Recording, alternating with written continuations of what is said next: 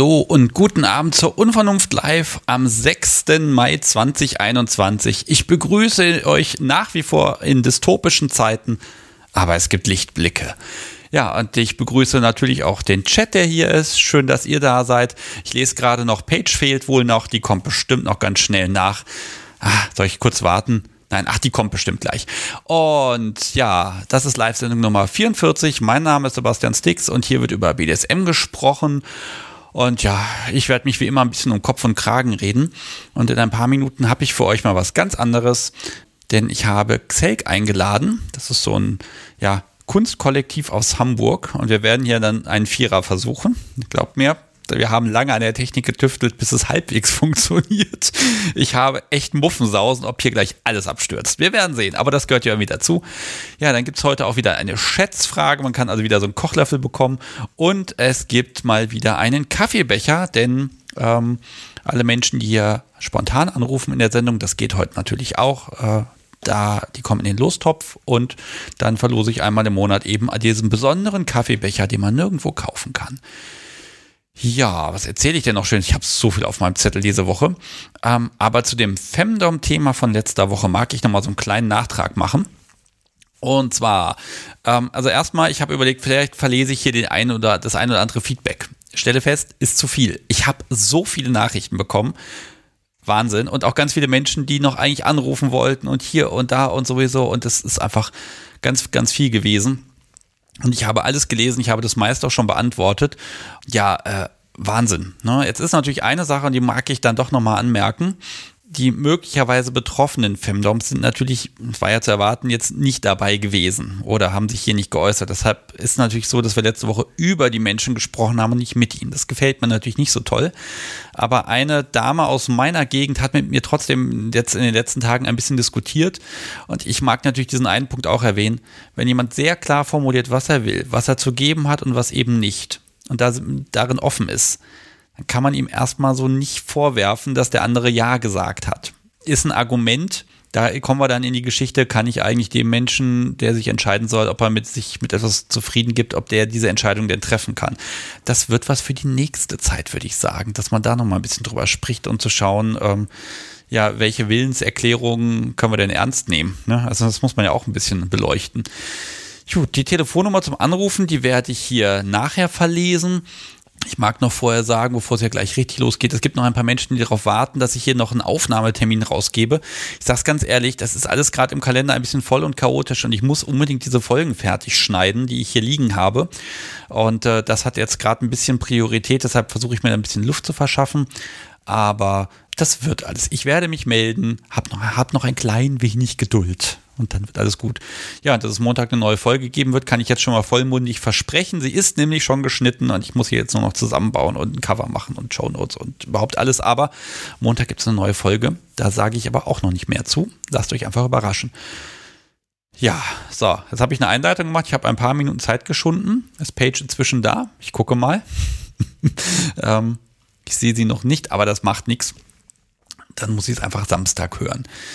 Ja, ihr Lieben, ähm, ich werde jetzt versuchen, eine Verbindung aufzubauen zu Xelk. Und dann bin ich sehr gespannt, ob das klappt. Ihr bekommt noch ein paar Minuten Musik.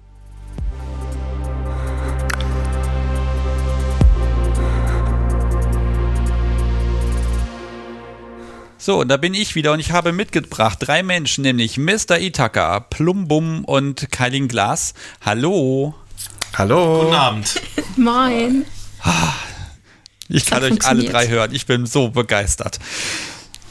Und ob ihr mich hören könnt, ist gar nicht so wichtig. Ähm. Wer spricht da? Hm. Ja, ihr seid Xelk zum Teil. Und oh, nicht nur zum Teil, wir sind ähm, tatsächlich alle Xelkis. Und äh, du hast hier tatsächlich den, ähm, sagen wir mal, Vorstand von Xelk äh, hier an der Leitung. Wir kümmern uns um die ähm, Organisation und die äh, künstlerischen Projekte von Xelk und arbeiten zusammen mit einem ganz wundervollen Ensemble. Okay, jetzt wollen wir erstmal gucken, was ist denn Xelk? Erzähl doch mal. Ich habe ja nur gesagt, ein Kunstkollektiv, das ist eventuell ein bisschen kurz gegriffen. Ja, also Xelk ist wirklich ganz viel. Es ist ein Projekt, ähm, was halt ursprünglich daraus entstanden ist, dass wir Performances auf Partys äh, gemacht haben und auch noch viel mehr und weitermachen wollten. Und da haben sich dann ganz viele Sachen noch eben dazugesellt. Also ich hatte schon lange die Idee, auch so ein bisschen mehr Kulturbotschafter für Kink zu sein und das halt auch mehr so ins Normale zu bringen. Also eben meinen Kink, meine ganzen Fetische, meine ganzen Perversitäten und was ich nicht alles so angesammelt habe, ähm, zu normalisieren und das halt auch allen Leuten irgendwie näher zu bringen, die daran irgendwie interessiert sind. Und da haben wir dann mit Xelk eine Möglichkeit gefunden, das Ganze künstlerisch umzusetzen und zu vermitteln. Ja, und vor allem, ihr habt angefangen in der Pandemie. Ja, wir haben äh, uns ähm, im Jahr 2020 am Anfang gegründet, offiziell, und machen jetzt halt das, was alles so geht. Was im Grunde ziemlich viel ist. Also wir lassen uns durch die Pandemie kaum aufhalten.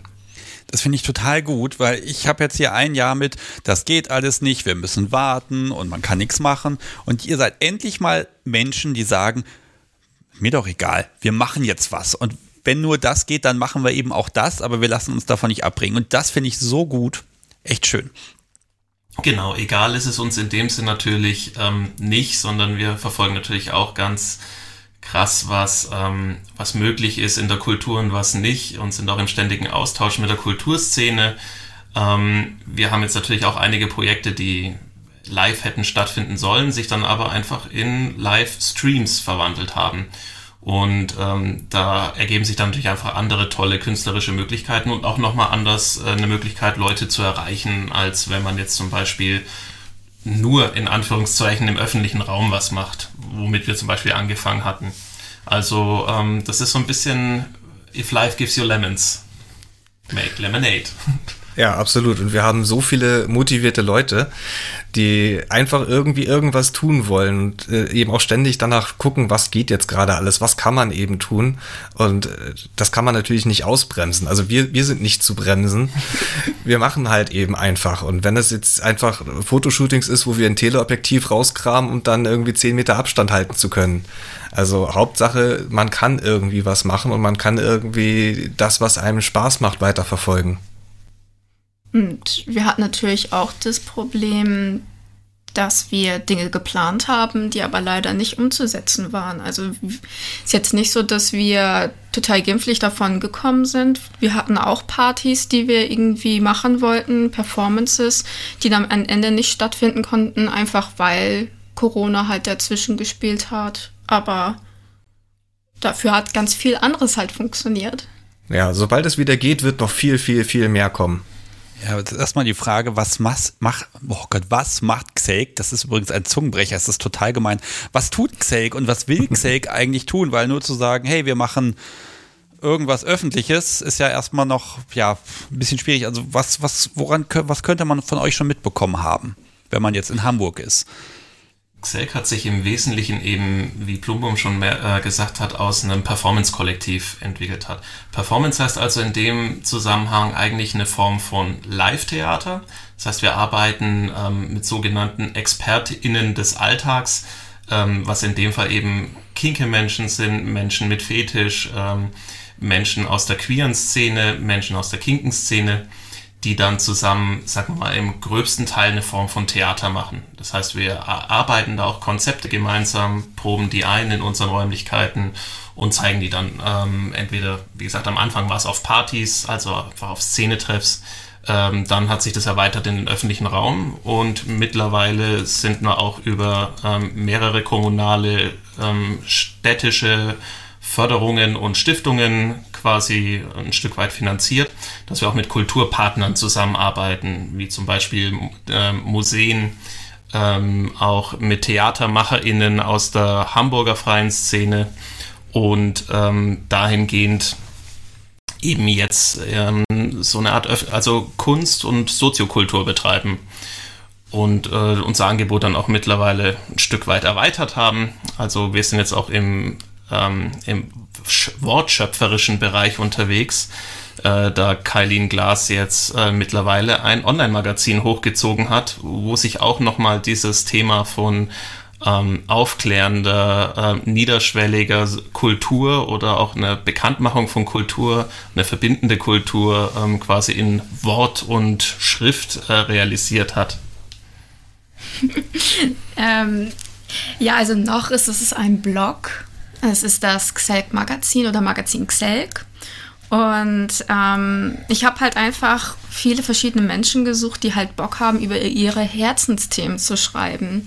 Und ich habe ziemlich viele tolle Menschen kennengelernt und ich habe sehr viele Nachrichten bekommen und war ganz erstaunt darüber, wie viel Bedarf es eigentlich gibt, halt Dinge zu erzählen. Und in erster Linie, ja, noch ist es ein Blog, ähm, aber auf lange Sicht darf es sehr gerne ein Printmagazin werden, wo wir dann über Kink, Queer und Feminismus reden, sprechen, aufklären ähm, persönliche Geschichten erzählen, äh, aber auch Artikel schreiben wollen, um halt einfach aufzuklären.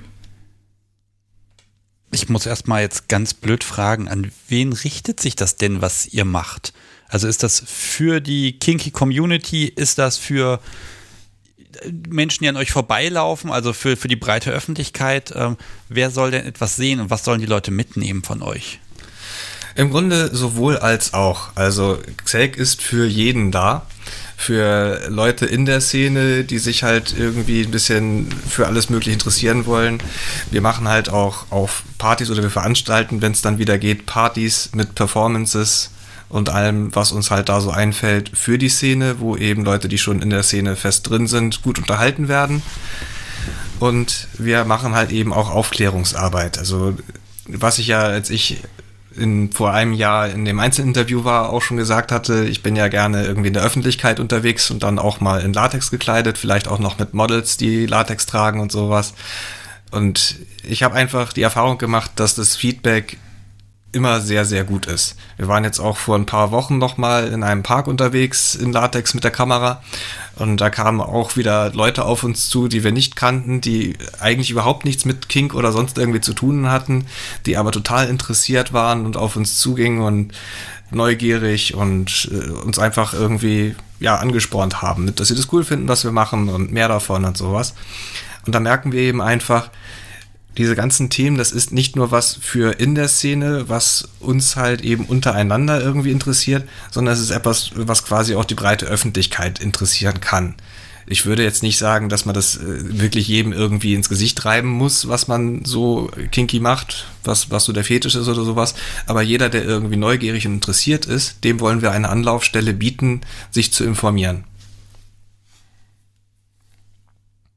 Ja, alle ganz diszipliniert. Ne? Man versucht sich ausreden zu lassen. Ich finde, das macht übrigens gerade ganz toll. Ich habe befürchtet, dass wir alle durcheinander reden. ich bin begeistert. Ähm, wenn ihr jetzt sagt, okay, wir gehen jetzt da raus in den Park mit Latexklamotten und Co. Ähm, ist das schon BDSM geprägt oder geht das vielleicht noch so ein bisschen unter dem Label, ja, das ist jetzt ähm, da geht es jetzt eher um, um Klamotten, also um Fetisch-Outfits. Äh, das ist ja, glaube ich, noch ein bisschen niedrigschwelliger für die Öffentlichkeit. Oder dass dir da schon zu erkennen, hier, äh, es gibt da auch andere Sachen. Also da suche ich gerade noch so ein bisschen, wo sagt ihr, wo rümpft die Öffentlichkeit vielleicht dann doch mit der Nase? Habt ihr das, den Punkt schon gefunden, wo es der Kipppunkt ist? Das ist witzigerweise genau eines der Projekte, an denen wir gerade arbeiten und wo wir auch ähm, zum Beispiel von der Stadt Hamburg unterstützt werden, nicht genau zu fragen, wo sind denn welche ähm, gesellschaftlichen normierten Grenzen, ab wann fängt das denn an? Es gibt ja ähm, diese wunderbare Frage, ab wann ist es denn eine Perversion? Ab wann ist es noch Spiel? Wann sprechen wir von pervers? Wann sprechen wir von sexualisiert?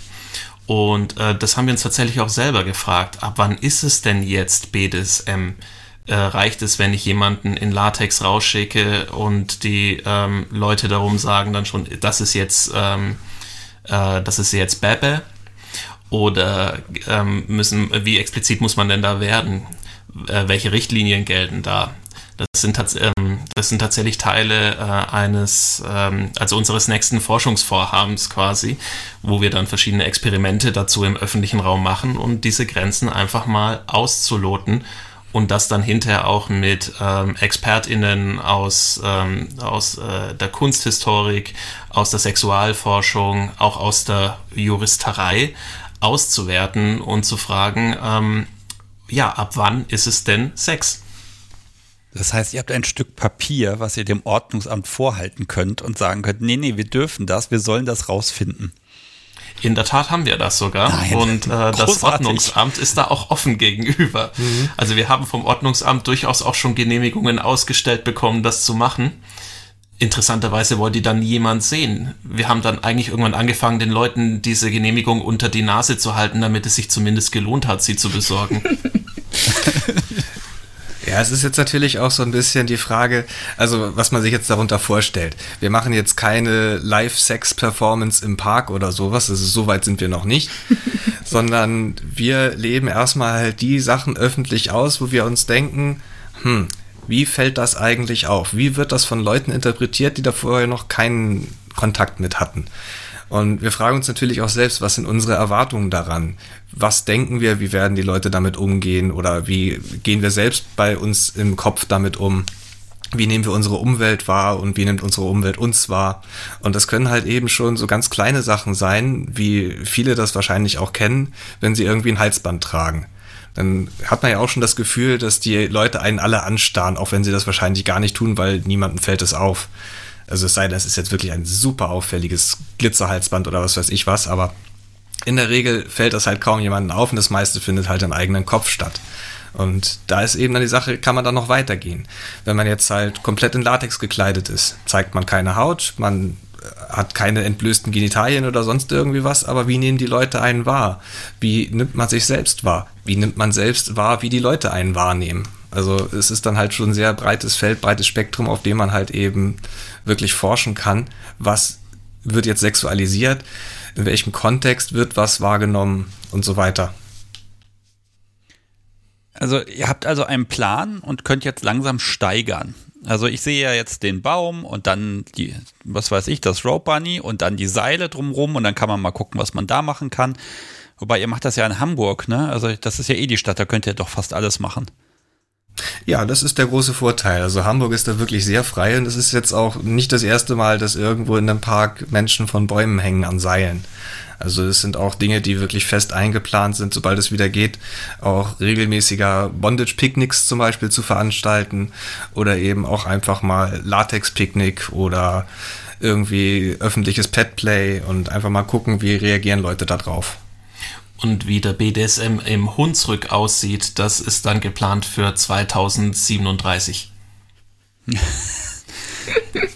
Ja, also das ist natürlich schon mal schön, wenn man so ein bisschen eine Ahnung hat, wo sind die gesellschaftlichen Normen, weil ich habe das Gefühl, dass BDSMer da eher mehr zurückhaltend sind, als sie müssten, weil sie gar nicht wissen, was ist denn noch legal, was wird von den Passanten akzeptiert, ab wo kommt eigentlich der Punkt, wo ich dann den, ja ich sag mal, den öffentlichen Frieden störe. Ne? Ähm, klar, wenn ich jetzt an, äh, anfange, da eine riesen Spanking-Session zu machen im Park, ich vermute, spätestens wenn Spuren zu sehen sind, wird das ein bisschen problematisch. Ähm, aber äh, was, was habt ihr denn vor, wo ihr sagt, also äh, was denkt ihr selbst, ab diesem Punkt wird es nicht mehr okay sein? Also wo ist die Grenze? Wo, ist, wo ihr, nein, wo glaubt ihr, dass die Grenze ist? So, ich muss ja die Frage erstmal ordentlich formulieren. Das ist natürlich jetzt eine, ähm, ein bisschen Orakeln, wo die Grenze liegt. Natürlich ist es eines ganz einfach zu finden, nämlich da, wo es explizit wird, also wo ich an die Genitalien rangehe. Ähm, es gibt ja im deutschen Recht diesen äh, wunderbaren Begriff des groben Unfugs, der mittlerweile auch bekannter ist unter dem öffentlichen Ärgernis. Und ähm, das ist ein Punkt, der hat uns tatsächlich sehr interessiert. Zum Beispiel auch, warum ist es juristisch gesehen so, dass das männliche Genital einen anderen Rechtsstatus hat als das weibliche? Woher kommt das? Also uns interessiert da tatsächlich eine Ursachenforschung. Und dann auf der anderen Seite, wenn man durch die Hamburger Innenstadt geht, wird man permanent konfrontiert mit hypersexualisierter Werbung. Äh, viele kennen vielleicht diese Parship-Plakate, die an Bushaltestellen hängen.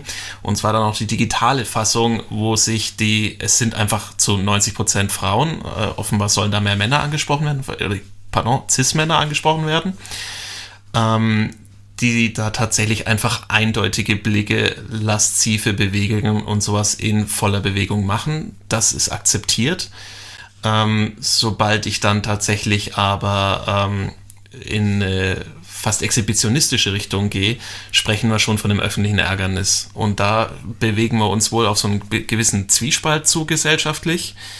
Wir erleben ja auch jetzt ähm, in unserem europäischen Umland ähm, massive konservative Rückschritte, was die sexuelle Befreiung oder auch die sexuelle Identität betrifft.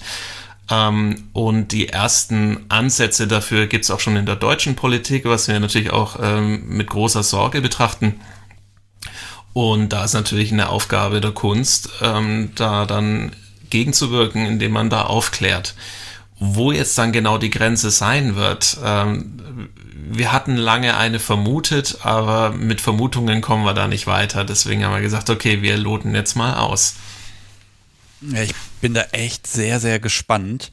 Ähm, wobei ihr habt natürlich noch den Vorteil, ihr könnt noch sagen, das ist ja Kunst. Ne? Da habt ihr dann die Kunstfreiheit und die, die deckt eine ganze Menge. Also da jetzt muss ich ja, glaube ich, nochmal eine Grenze ziehen zwischen einfach Menschen, die einfach öffentlich irgendwie spielen wollen oder sich ausleben wollen.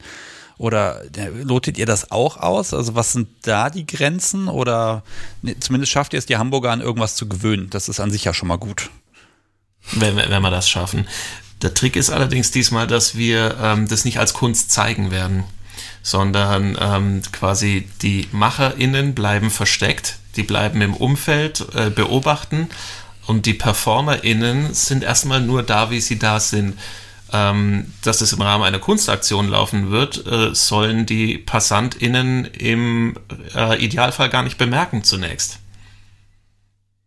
Sondern es wird erst einfach mal so in den öffentlichen Raum dargestellt und gesagt, ja, das gehört jetzt mit einer gewissen Selbstverständlichkeit dazu.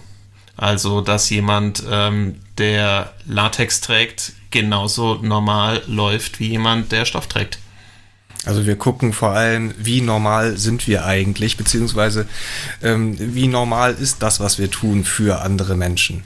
Also es ist ja auch nicht so, dass wir jetzt sagen, es ist alles für uns irgendwie super sexy und das ist super sexualisiert, sondern es ist ja eben auch wieder mehr die Interpretationsfrage von außen. Äh, für uns sind viele Dinge vielleicht auch einfach nur noch irgendwie ein modisches Accessoire, keine Ahnung, eine Latex-Leggings oder sowas. Das heißt jetzt nicht, dass man dadurch gleich super erregt ist, aber man hat vielleicht im Kopf auch die Vorstellung, dass das irgendwie als Sex wahrgenommen wird, auch wenn es eben eigentlich von der ursprünglichen Intention gar nicht so gemeint ist. Und da ist es dann eben auch wieder dieses Ergründen mit, was ist die Erwartung? Wie ist denn das Feedback, was ihr bisher bekommen habt? Also positiv. Ich nur positiv.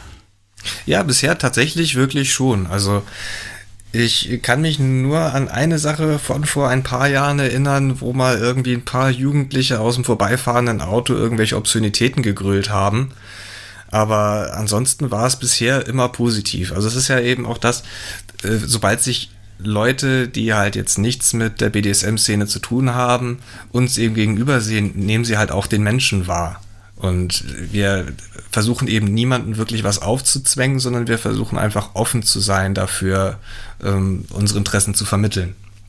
Und das ist halt eben wirklich so die, die Sache. Wir stoßen da halt immer auf sehr viel mehr Offenheit, als wir selber eigentlich erwarten würden.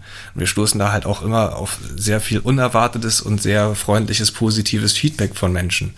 Und sehen dann halt, dass es so auf Gegenseitigkeit beruht. Man nimmt sich halt eben als Mensch wahr, man ist sozial, man freut sich darüber, dass der andere sich freut und alles ist gut. Ja, so schöne, heile Welt, ne? Also ich, ich muss mal zu diesen Bondage-Picknicks ein bisschen kommen, weil ich weiß, in Hannover ging es auch mal darum, dass die gemacht werden. Und da wurde dann ganz viel über, ja, was ist noch okay, ab wo ist vielleicht ein Problem. Und äh, da hat man sich dann darauf geeinigt, die Hände müssen frei sein, weil sonst ist das irgendwie so eine Art, ähm, ja, Vortäuschung einer Freiheitsberaubung oder sowas. Ne? Also da wurde dann diese Grenze gezogen. Ähm, diese ganzen juristischen Sachen, gibt es da was, was ihr beachten müsst, wo ihr schon wisst, ah, das können wir nicht machen, weil das, das überschreitet eine Grenze. Ich sag mal, so eine Hetzjagd quer durch den Park wird vielleicht ein bisschen problematisch. Ja, das ist eben das mit dem Kontext. Also es sollte halt im Kontext schon immer zu erkennen sein, dass es alles einvernehmlich stattfindet. Jetzt öffentliches Non-Consensual Play, das würde uns dann wieder zu weit gehen. Also ich würde jetzt nicht, äh, keine Ahnung, in der Mönckebergstraße meiner Freundin ins Gesicht schlagen, ohne da vielleicht irgendwie noch vorher Kontext dazu zu liefern. Mit dem richtigen Kontext wäre das vielleicht sogar möglich, dass halt Umstehende erkennen, was das eigentlich ist, was dahinter steckt. Aber jetzt einfach so spontan irgendwie übermäßige Gewaltausbrüche oder sowas, äh, das ist jetzt nicht unser, unser Ziel oder unser Ding. Und eben halt auch das äh, Sexualisierte, wie Mr. Itaka eben schon meinte. Wenn es an die Genitalien geht, dann ist es halt wieder zu explizit und das ist halt auch nicht wirklich unser Ziel. Sondern der, der Kontext ist halt eben so diese, äh, beziehungsweise das Ziel ist halt eben so diese, diese Linie dazwischen zu finden und den Kontext zu schaffen, dass man halt erkennt, dass es Kunst ist, dass es einfach Spaß ist, dass es unsere Hobbys sind. Ja. Okay. Ja, also das, das ist wieder so ein Punkt, wo ich ein bisschen schauen muss, wie sexualisiert ist BDSM eigentlich? Oder ne, also wann und wie hat es im Sexu äh, hat das überhaupt selber einen sexuellen Kontext? Ne? Das muss man ja auch nochmal unterscheiden, weil ganz viele BDSMer sagen, ja, BDSM hat, hat nicht zwingend was mit Sex zu tun. Ne? Aber wie sieht das die Öffentlichkeit? Ne? Da sehe ich auch nochmal so, so einen Umbruch, dass Sex mehr gesehen wird, als er tatsächlich da ist. Das ist tatsächlich die Frage der Sexualisierung. Ähm, es geht, glaube ich, ganz, ganz oft darum, was wird als das Private empfunden von einer Öffentlichkeit. Und wir trennen natürlich gern das Private von der Öffentlichkeit. Also nicht das Persönliche, aber das Private. Und ähm, da ist wahrscheinlich auch äh, viel davon zu finden, ab wann jemand sagt, das ist jetzt sexualisiert. Das liegt ja nicht immer nur ähm, an denjenigen, die es machen, sondern auch an denjenigen, die es dann betrachten und wahrnehmen. Und wenn das Spielerische trotzdem durch diese Zwischenmenschlichkeit einfach eine erotische Komponente bekommt und die bekommt es einfach auch sehr schnell beim Betrachten, ohne dass ich jetzt explizit sage, es handelt sich jetzt hier um einen sexuellen Vorgang dann kann ich natürlich total aus der, aus dem, aus der Betrachtungswinkel von einer Passantin sagen, ja, okay, die empfindet das jetzt vielleicht tatsächlich durch diesen Einbruch des Privaten ins Öffentliche als eine Störung. Und wie reagiert ihr dann? Also überzeugt ihr die Leute dann? Also habt ihr da einen Masterplan schon? Oder also meint ihr Aufklärung hilft, wenn man dann erklärt, hier passt auf, das sieht so und so aus und das ist das und das? Also Meint ihr, das bringt was oder ist die Störung, die wird ja erstmal empfunden von den Passanten, von den Unbeteiligten. Und dann muss man das ja akzeptieren, dass die sich gestört fühlen. Mhm. Also da würde ich halt sagen, da kommt es halt total drauf an, wie dieser Mensch, was für einen Eindruck der macht. Ist er offen, um Neues zu lernen und sich zu unterhalten auf, auf Augenhöhe? Oder hat er komplett die Vorurteile und möchte eigentlich nur seinen Frust rauslassen? Ähm, und wenn man merkt in einem Gespräch oder der Mensch ist offen, naja, dann versucht man halt zu erklären und dass es vor allem immer um Kontext geht. Also, dass es da immer einvernehmlich ist. Ganz viele Menschen, wenn sie merken, dass sie nicht provoziert werden sollen, und es ist tatsächlich auch, ähm, wir haben da lange drüber gesprochen, es ist nicht unser Ziel, Menschen zu provozieren, weil provozieren heißt ja auch immer so ein Stück weit jemanden vorführen. Wir haben jetzt erstmal gesagt, wir gehen mit einer gewissen Selbstverständlichkeit daran und mit einer Offenheit und vor allem auch mit einer Niederschwelligkeit. Das hatte Plumbo mir auch schon oft erwähnt, dass wir in dem Fall, und das ist jetzt erstmal unsere Strategie, ähm, sofort das Gespräch auch anbieten. Wir sind zum Beispiel auch immer so aufgestellt, dass ähm, Mitglieder aus dem Ensemble dabei sind, die in Zivil anwesend sind, beziehungsweise in unseren wunderschönen Xelk-Shirts als Teammitglieder, die dann in erster Linie dafür da sind, äh, Menschen, die Fragen haben, die, ähm, die eine gewisse oder die vielleicht verstört sind von dem, was sie sehen, äh, abzufangen, zum Gespräch einzuladen und dann gemeinsam das äh, nochmal zu reflektieren, was hier gerade passiert. Also tatsächlich so ein bisschen, wie man es vielleicht äh, in der Kunst ein bisschen aus der Museumspädagogik kennt. Und das haben wir auch vor. Und im allergrößten Notfall sind wir alle so sportlich, dass wir schnell unsere Sachen packen und wegrennen. es gibt da so einen Punkt, ich meine, wenn die Menschen selbst, die sehen das und nehmen das wahr, okay. Ja, aber es gibt ja auch Menschen, die haben noch, ähm, die tragen noch Verantwortung mit sich rum. Ich baue mal eine Frage aus dem Chat ein. Vielen Dank an Stinja dafür. Äh, wie geht ihr damit um, ähm, dass Kinder im Umfeld sein könnten? Gab es da schon Bewegung? Und ich mag noch hinterher sagen, ich glaube, die konservativste äh, Sorte Menschen sind tatsächlich Eltern junger Kinder. Ich habe immer das Gefühl, da, da wird nochmal äh, der, Ma der Maßstab äh, ganz anders angelegt. Das könnten ja, ja. die Kinder sehen. Huh. Ja, das ist absolut richtig.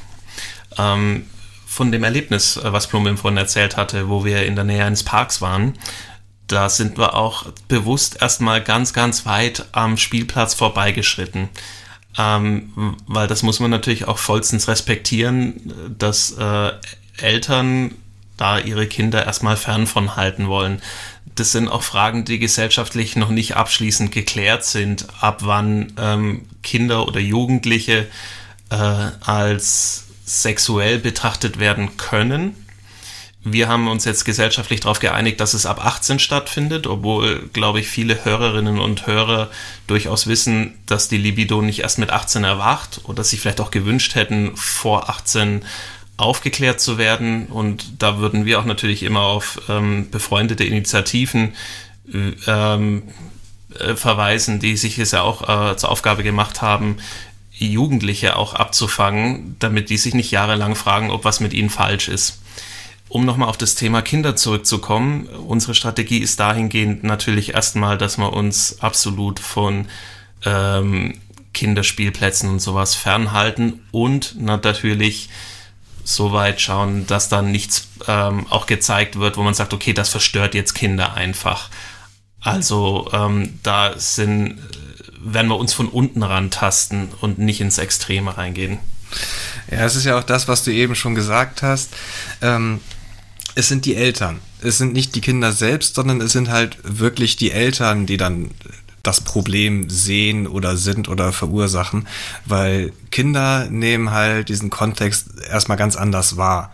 Also wenn ein Kind halt irgendjemand in einem bunten Kostüm sieht, dann denkt es sich erstmal, oh, cooles buntes Kostüm und nicht, oh, das ist eine Darstellung, die irgendwie sexuell ist. Diese sexuelle, äh, sexualisierte Darstellung sehen dann halt erstmal nur die Eltern und nicht die Kinder selbst. Und da haben wir auch schon ein bisschen Erfahrung mit gemacht, weil es ist halt eher ein Kinderlachen, als dass irgendwie Kinder irgendwie verschreckt sind, wenn uns irgendwo welche in der Öffentlichkeit begegnen. Kennt ihr diese Bilder? Da man hat halt ein bestimmtes Bild mit zwei Bedeutungen halt. Äh, die Vase mit den Delfinen. Die Vase mit den Delfinen, genau. Und zwar ähm, gibt es halt dieses Bildchen, äh, wo halt Menschen, die sexuelle Erfahrungen gemacht haben oder sexuell denken, halt Frauen und Menschen, also Männer, Menschen sehen, die halt einen sexuellen Reiz haben oder bestimmte Gesten machen, nackt sind, wie auch immer. Und wenn man genau das gleiche Bild Kindern zeigt, dann sehen sie Delfine. Und ich würde mal behaupten, Kinder sind erstmal nur neugierig und wollen wissen, was los ist und was da passiert. Aber sie gehen halt nicht von dem sexuellen Reiz aus. Wir haben auch LehrerInnen im Ensemble, die uns auch dann schon zum Beispiel öfter berichtet haben, dass natürlich ähm, Kinder heutzutage deutlich früher mit Sexualität konfrontiert werden, als es jetzt vielleicht vor 20 Jahren noch war. Also ähm, durch Instagram haben wir einfach auch schon eine Hypersexualisierung, vor allem vom weiblichen Körper, aber mittlerweile auch immer mehr vom männlichen. Und das wird sicherlich auch noch eine spannende Aufgabe, wo wir auch noch nicht so weit sind, halt schon Ergebnisse oder Strategien vorzuschlagen. Aber da auch zu fragen, okay, ähm, wohin muss denn eigentlich eine sexuelle Befreiung noch gehen? Wir haben riesengroße Schritte in den 60ern gemacht und ähm, wo ist denn jetzt eigentlich heutzutage der nächste Schritt, nachdem sich gerade wahnsinnig viel Positives für die LGBTQ-Plus-Community tut? Leider, wie vorhin auch gesagt, ähm, auch viel Negatives. Und eine wichtige Frage, die uns halt letztlich auch alle als Gesellschaft betreffen wird, ist ähm, dann unser Umgang mit äh, Sex äh, in der Zukunft. Ja, da bin ich auch sehr gespannt, wo wir hier in 10, 20 Jahren sind. Die Frage ist dann auch, ob die Kunst der Unvernunft dann noch legal ist. Man weiß es nicht. Äh, ich bin da auch habe auch mal so gemischte Gefühle. Ne? Im Moment habe ich so das Gefühl, es ist so ganz okay, aber das liegt auch daran, dass das alles so im so ein bisschen im Untergrund verschwindet. Ne? Also BDSM ist jetzt nicht so das super öffentliche Thema. Klar, als der, als die drei Filme rauskamen oder die Bücher dazu, mhm. Äh, da war es ein bisschen mehr, aber da war das auch wieder so ganz fürchterlich vorurteilsbelastet. Ähm, und ähm, ich habe immer das Gefühl, wir fangen immer von vorne an. Also wir haben irgendwelche Medienkampagnen oder irgendwelche neuen Kinofilme oder Bücher oder keine Ahnung was. Dann kocht das wieder ein bisschen hoch, ist medial überall unterwegs und dann geht das wieder weg und dann fangen wir wieder von vorne an. Also ich sehe tatsächlich im Moment nicht so die Fortschritte, ganz ehrlich. Ähm, und das, das finde ich ein bisschen schwierig und äh, da kann man eigentlich immer nur öffentlich draufhämmern und immer wieder Präsenz zeigen, dass das so ein bisschen nicht immer wieder verschwindet. Ich hoffe, dass ihr da auch ein bisschen ja, äh, dauerhaft dann äh, ja, Präsenz zeigen könnt. Wir haben da vor allem zwei Hoffnungen. Die eine betrifft eben das, was wir gerade schon gesagt haben, dass die Queer Culture mittlerweile endlich als äh, wichtiger und essentieller Teil der Gesellschaft äh, immer mehr anerkannt wird. Da ist einfach wahnsinnig viel in den letzten Jahren passiert. Man sieht es ja quasi tagtäglich. Und auch in der Kultur ist die Queer Culture immer mehr angekommen. Also gerade wir in Hamburg haben zum Beispiel das Glück, dass das Kampnageltheater da ähm, große Vorreiterprojekte macht, ähm, die da für eine Offenheit auch sorgen und auch für Begegnungsstätte sorgen können. Und letztlich könnte das auch für die King Culture, obwohl sie mit der Queer Culture nicht ganz vergleichbar ist, weil da geht es eigentlich um schon andere Sachen, aber letztlich hoffen wir, dass man sich da dann auch in der Welle ähm, anhängen kann und da eben diesen, ähm, diesen Blick für eine Toleranz äh, einfach auch öffnen kann. Und der zweite Punkt äh, hängt damit eben dann für uns zusammen, das ist die Kultur. Also sobald das Kinke dann auch in der Kultur nicht nur mit Ironie oder mit Zynismus genommen wird, was ja längst schon passiert, sondern auch ähm, als eine Ästhetik, als was Schönes anerkannt wird und ähm, das ist ja einfach auch schon oft genug in der Kunstgeschichte passiert, dass man Erotik tatsächlich einfach als äh, Teil der Hochkultur betrachtet hat und nicht nur als ähm, die letzte etwas dreckige, versiffte Ecke des Internets. ähm, dass sich dadurch eigentlich auch nochmal was ergibt. Dass es jetzt einfach in der Kunst, in der bildenden Kunst, in der darstellenden Kunst, dass sich da, ähm, dass da das Kinke immer mehr Fuß fassen kann. Also wir arbeiten ja auch mit TheatermacherInnen zusammen, äh, hatten da auch schon Projekte dahingehend und ähm, da haben wir festgestellt, dass die eigentlich tatsächlich sehr danach äh, gieren, äh, was da passiert und es auch immer mehr in die äh, Popkultur, aber auch in die Hochkultur einbauen möchten. Und dann hoffen wir, dass es da ähm, quasi auch so eine Resonanz gibt, dass die Menschen das auch als Kunst wahrnehmen. Es ist ja auch äh, so eine Sache, das Ganze eben im Bewusstsein zu halten und mit einer Aufklärung zu verbinden. Weil ähnlich wie das ja eben auch in dieser ganzen Queer-Kultur früher, sage ich mal, war, vielleicht auch für viele heute noch so ist, dass man sich halt für seine Vorlieben schämt. Und das geht natürlich auch vielen Kinky-Menschen so, dass sie halt irgendwelche Vorlieben, Bedürfnisse und ähnliches haben, für die sie sich schämen und denken, sie sind nicht normal und sowas. Und da wollen wir natürlich eben auch zeigen, doch, es ist normal, es ist alles normal, es ist normal, äh, Sklave sein zu wollen und unten zu spielen oder mal jemanden irgendwie im sexuellen Kontext weh zu tun. Und da kann man natürlich eben auch so ein bisschen Aufklärung betreiben, um zu verhindern, dass die Leute sich irgendwie selbst verdammen. Aber jetzt nehmen wir mal an, das gelingt. Na, wir gucken ein bisschen in die Zukunft. Es ist alles normal, gesellschaftlich akzeptiert. Wird dann unser heiliges BDSM dann dadurch nicht irgendwie langweiliger, weil es ist ja gar nichts Außergewöhnliches mehr. Es macht ja manchmal auch den Reiz, so ein bisschen auszusagen, ich mache jetzt hier was, das macht nicht jeder. Das überschreitet gesellschaftliche Grenzen. Ähm, und wenn man das jetzt quasi ja durch Aufklärung torpediert, will, will man das wirklich? Der springende Punkt ist der, den äh, Plumbum gerade gesagt hat, und das ist der der Charme. Natürlich muss das Erotische auch immer das Geheimnisvolle bleiben. Also die Erotik hat ja das Geheimnis wirklich einfach als inhärenten Teil. Das ist auch das, was wir vorhin meinten mit dem Privaten und dem Öffentlichen. Ähm, für eine Gesellschaft als Problem wird es dann, sobald es um Scham geht. Und das hat einfach letztlich auch die Geschichte gezeigt, dass sobald ähm, Sachen äh, auch aus der, Sexual äh, aus der Sexualität dämonisiert werden oder etwas werden, für das man sich schämen muss, das tut tendenziell nicht gut. Ähm, das kann natürlich einen gewissen Reiz haben zu sagen, wir machen das Verbotene, das Verpönte, na, das Perverse. Das hat ähm, natürlich auch einen Aneignungscharakter. Aber prinzipiell gesehen ist es für uns wahnsinnig wichtig, dass es aber nie zum, ähm, zu dem wird, was geächtet werden sollte in der Gesellschaft. Also wir hatten einfach dahingehend auch schon Zeiten, ähm, wie gesagt, sie, sie, sie braucht nur in ein x-beliebiges Kunstmuseum reingehen, vielleicht einen Rubens angucken, natürlich ist da BDSM zu sehen. Ähm, wo, und da konnte eine Gesellschaft einfach nochmal offener mit umgehen. Und was passiert, wenn eine Gesellschaft da weniger offen damit umgeht? Also ich sag nur, wir leben tatsächlich gerade in einer Zeit, wo ernsthaft in ähm, im äh, Landtagen das nordische Modell bei uns diskutiert wird. Ähm, das zeigt eigentlich eher, dass es um einen, wieder in eine rückwärtsgewandte konservative Richtung geht. Und deswegen geht es einfach darum, in der Zukunft eine Balance zu finden. Natürlich sollte das Private privat bleiben, das Geheimnis muss sein Geheimnis behalten.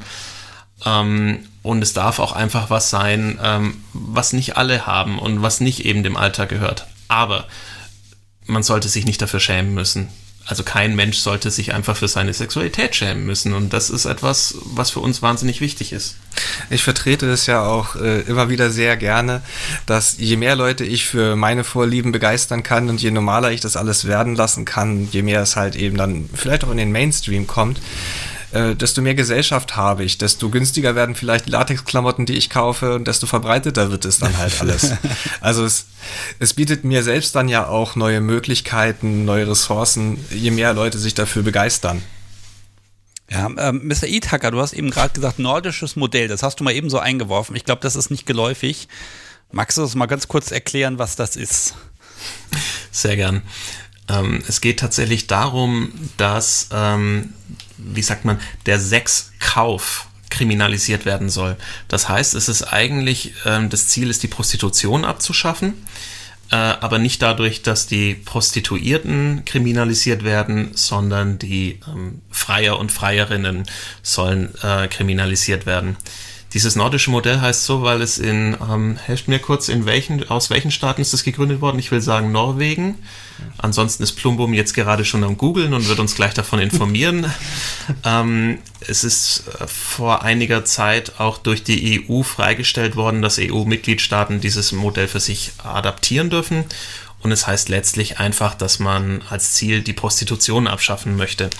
Gemacht wird es unter der Begründung, ähm, dass man dadurch den Menschenhandel einschränken würde. Ähm, das wird belegt oder dadurch, belegt ist vielleicht zu viel gesagt, das wird auch dadurch begründet, dass man sagt, die Prostitution und vor allem Sexworker ähm, im Prinzip komplett auf, ähm, äh, auf Menschenhandel basieren würde und Menschen, die das freiwillig machen würden, eine zu vernachlässigende Minderheit darstellen würden. Das meiste sei letztlich so eine Art Mafia, also so wie man sich's aus Kriminalfilmen vorstellt, wo es dann die großen bösen Zuhälter gibt, die die Prostituierten dann am Ende in einen Laster sperren und äh, da quasi dann verrotten lassen. Das ist ein Modell, das eben jetzt gerade im baden-württembergischen Landtag äh, diskutiert wird ob man das nicht auch in Deutschland durchsetzen sollte, damit man endlich ähm, diese böse, böse Sexwork von der, ähm, aus unseren schönen deutschen Landen wegbekommt. Es ist etwas, ähm, das auch von ähm, einzelnen feministischen Gruppierungen unterstützt wird. Leider. Und was wir mit großer Sorge betrachten, weil es tatsächlich einfach um die Illegalisierung von etwas geht, wofür die Gesellschaft sehr lange gekämpft hat, dass es eigentlich legal ist.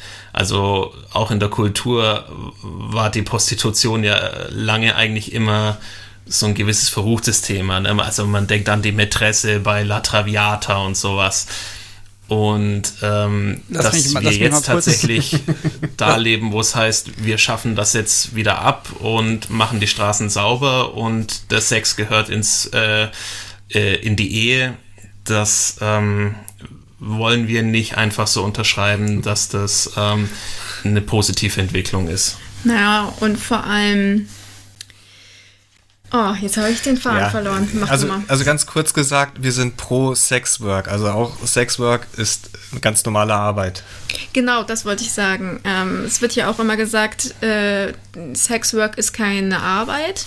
Und Frauen, die Sexwork anbieten, die, denen fehlt was, die sind krank, die, ähm, die muss man therapieren, weil das macht doch niemand freiwillig so. Und das nordische Modell ist jetzt eigentlich nicht, spricht jetzt nicht gerade dafür, äh, Frauen zu unterstützen oder Sexwork zu unterstützen. Ja, Im Gegenteil leider. Ja, da haben wir wieder das Thema mit der Scham. Also, dass man sich halt dann dafür schämen sollte, dass man eben Sexworker ist. Und das ist für uns halt total undenkbar. So, ich quatsche jetzt hier einfach mal rein. Liebes Publikum, ihr merkt, äh, aufgrund technischer Begebenheiten kann ich nicht einfach reinquatschen und euch unterbrechen. Das merkt ihr nämlich immer gar nicht. Ähm, äh, pass mal auf, jetzt haben wir Xelk macht sinnvolle Dinge, hat einen Auftrag, hat eine Vision und das werden durchaus ernsthafte Dinge gemacht. Und jetzt muss ich einfach mal gucken, vor lauter, ich sag mal, Arbeit, die ihr damit jetzt habt, wo bleibt denn da der Spaß? Also, ähm, was macht ihr denn, wo ihr sagt, boah, passt. Ich meine, Kailin, ich weiß, du hast dich vorbereitet, du hast eine Tabelle, auf der Dinge stehen, die Xake schon so getan hat. Vielleicht sollten wir das mal erwähnen, weil ihr, ihr, ihr ärgert nicht nur Passanten im Park. Nee. Ähm, naja, fangen wir doch einfach an, als Plumbum und Mr. Ithaka Excel ganz offiziell gegründet haben und angefangen haben, eine Website zu bauen. Ähm, hat na, euch hat ja schon ein bisschen so Social Media gefehlt, da bin ich dann ja eingestiegen und habe dann unterstützt. Und dann war so die Frage, okay, was machen wir denn jetzt? Ähm, wir dürfen ja jetzt gerade überhaupt nicht. Und dann haben wir halt angefangen, Fotos zu machen, um halt unser Portfolio irgendwie aufzubauen. Ähm, wir haben TikTok-Videos gedreht, ähm, haben das selber gefeiert und äh, ähm, wir hatten zum Beispiel eine ganz großartige Ausstellungseröffnung für Westholm in der Boutique Bizarre. Ähm, das war ganz großartig. Und letztlich muss man ja auch ganz klar sagen, ähm, das ist ja das Schöne, wenn man sein Hobby zum Arbeit machen kann, dass die Arbeit dann auch wahnsinnigen Spaß machen kann. Ja. Natürlich gerät es auch in den Stress aus, ähm, aber das ist positiver Stress, weil man ähm, erstens eine unglaublich erfüllende Arbeit machen kann und im Idealfall auch wirklich äh, toll was zurückbekommt. Also das hat tatsächlich wirklich was von ein bisschen ähm, um es mal ganz äh, hochtrabend auszudrücken, es ist eine Berufung.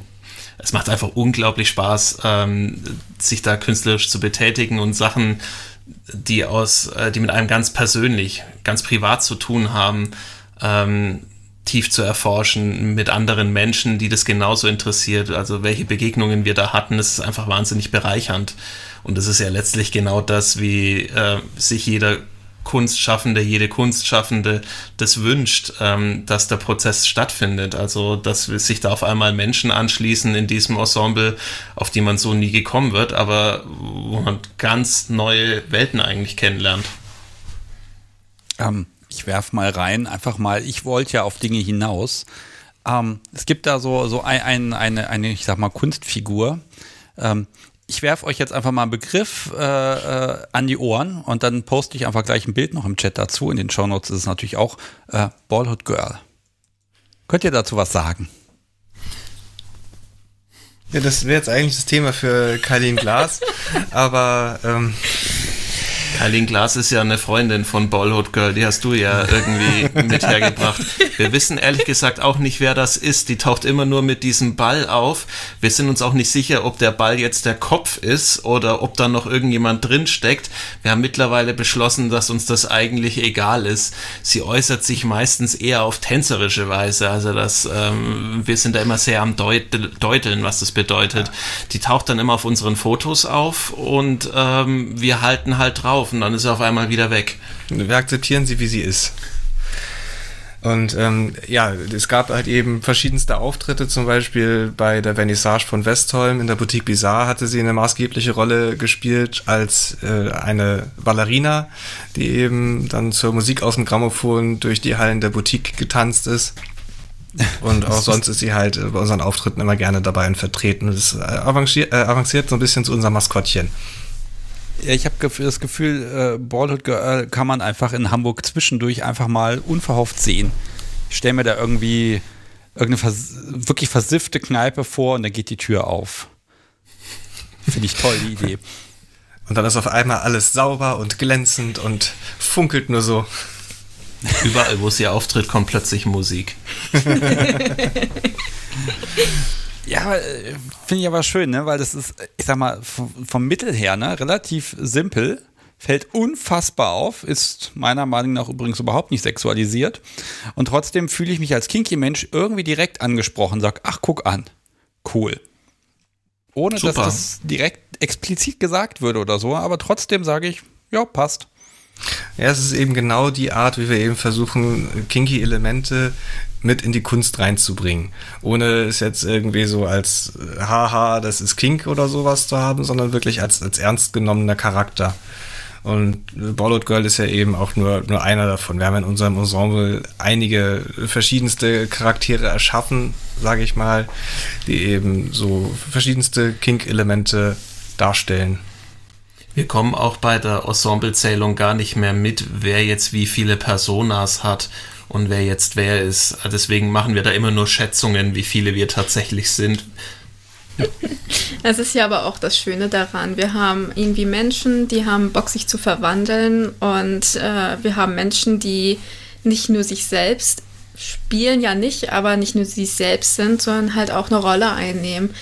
Ähm, wir haben ja unter anderem ja auch Mrs. und Mr. Xelk und diese Rolle kann im Grunde halt einfach jeder einnehmen. Ja, es ist eben auch wieder so ein Punkt von Xelk, dass wir eine Plattform bieten wollen für Leute, die sich irgendwie verwirklichen möchten und das ansonsten vielleicht nicht können oder nicht trauen. Sei es jetzt aus privaten oder beruflichen Gründen, halt nicht mit ihrem Gesicht für das stehen wollen, was sie gerne darstellen möchten.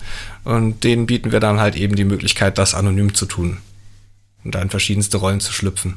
Ja, das finde ich total cool, ne? weil ich habe auch, als ich mit dem Podcast angefangen habe, erstmal gucken müssen, wie kriege ich mich da ein bisschen legal anonymisiert. Und ähm, das, das finde ich schön zu sagen, okay, hier ist ein, ein, ich sag mal, ein Körper, da könnt ihr mit äh, da drunter schlüpfen unter die Decke und könnt da Dinge machen und verantwortlich sind da die anderen im Impressum. Das finde ich gut. Letztlich ist es genau das. Ähm, es ist ja auch so, dass Masken ein Stück weit befreien. Deswegen tragen wir sie ja an Karneval und Fasching, weil es genau das ist, dass wir einmal auch aus unserer Haut schlüpfen können und ähm, uns verwandeln können, was anderes sein können, als wir sonst im Alltag sind. Und natürlich auch wieder das Geheimnis haben. Und das ist einfach, äh, das kann ein wahnsinnig schönes Spiel sein.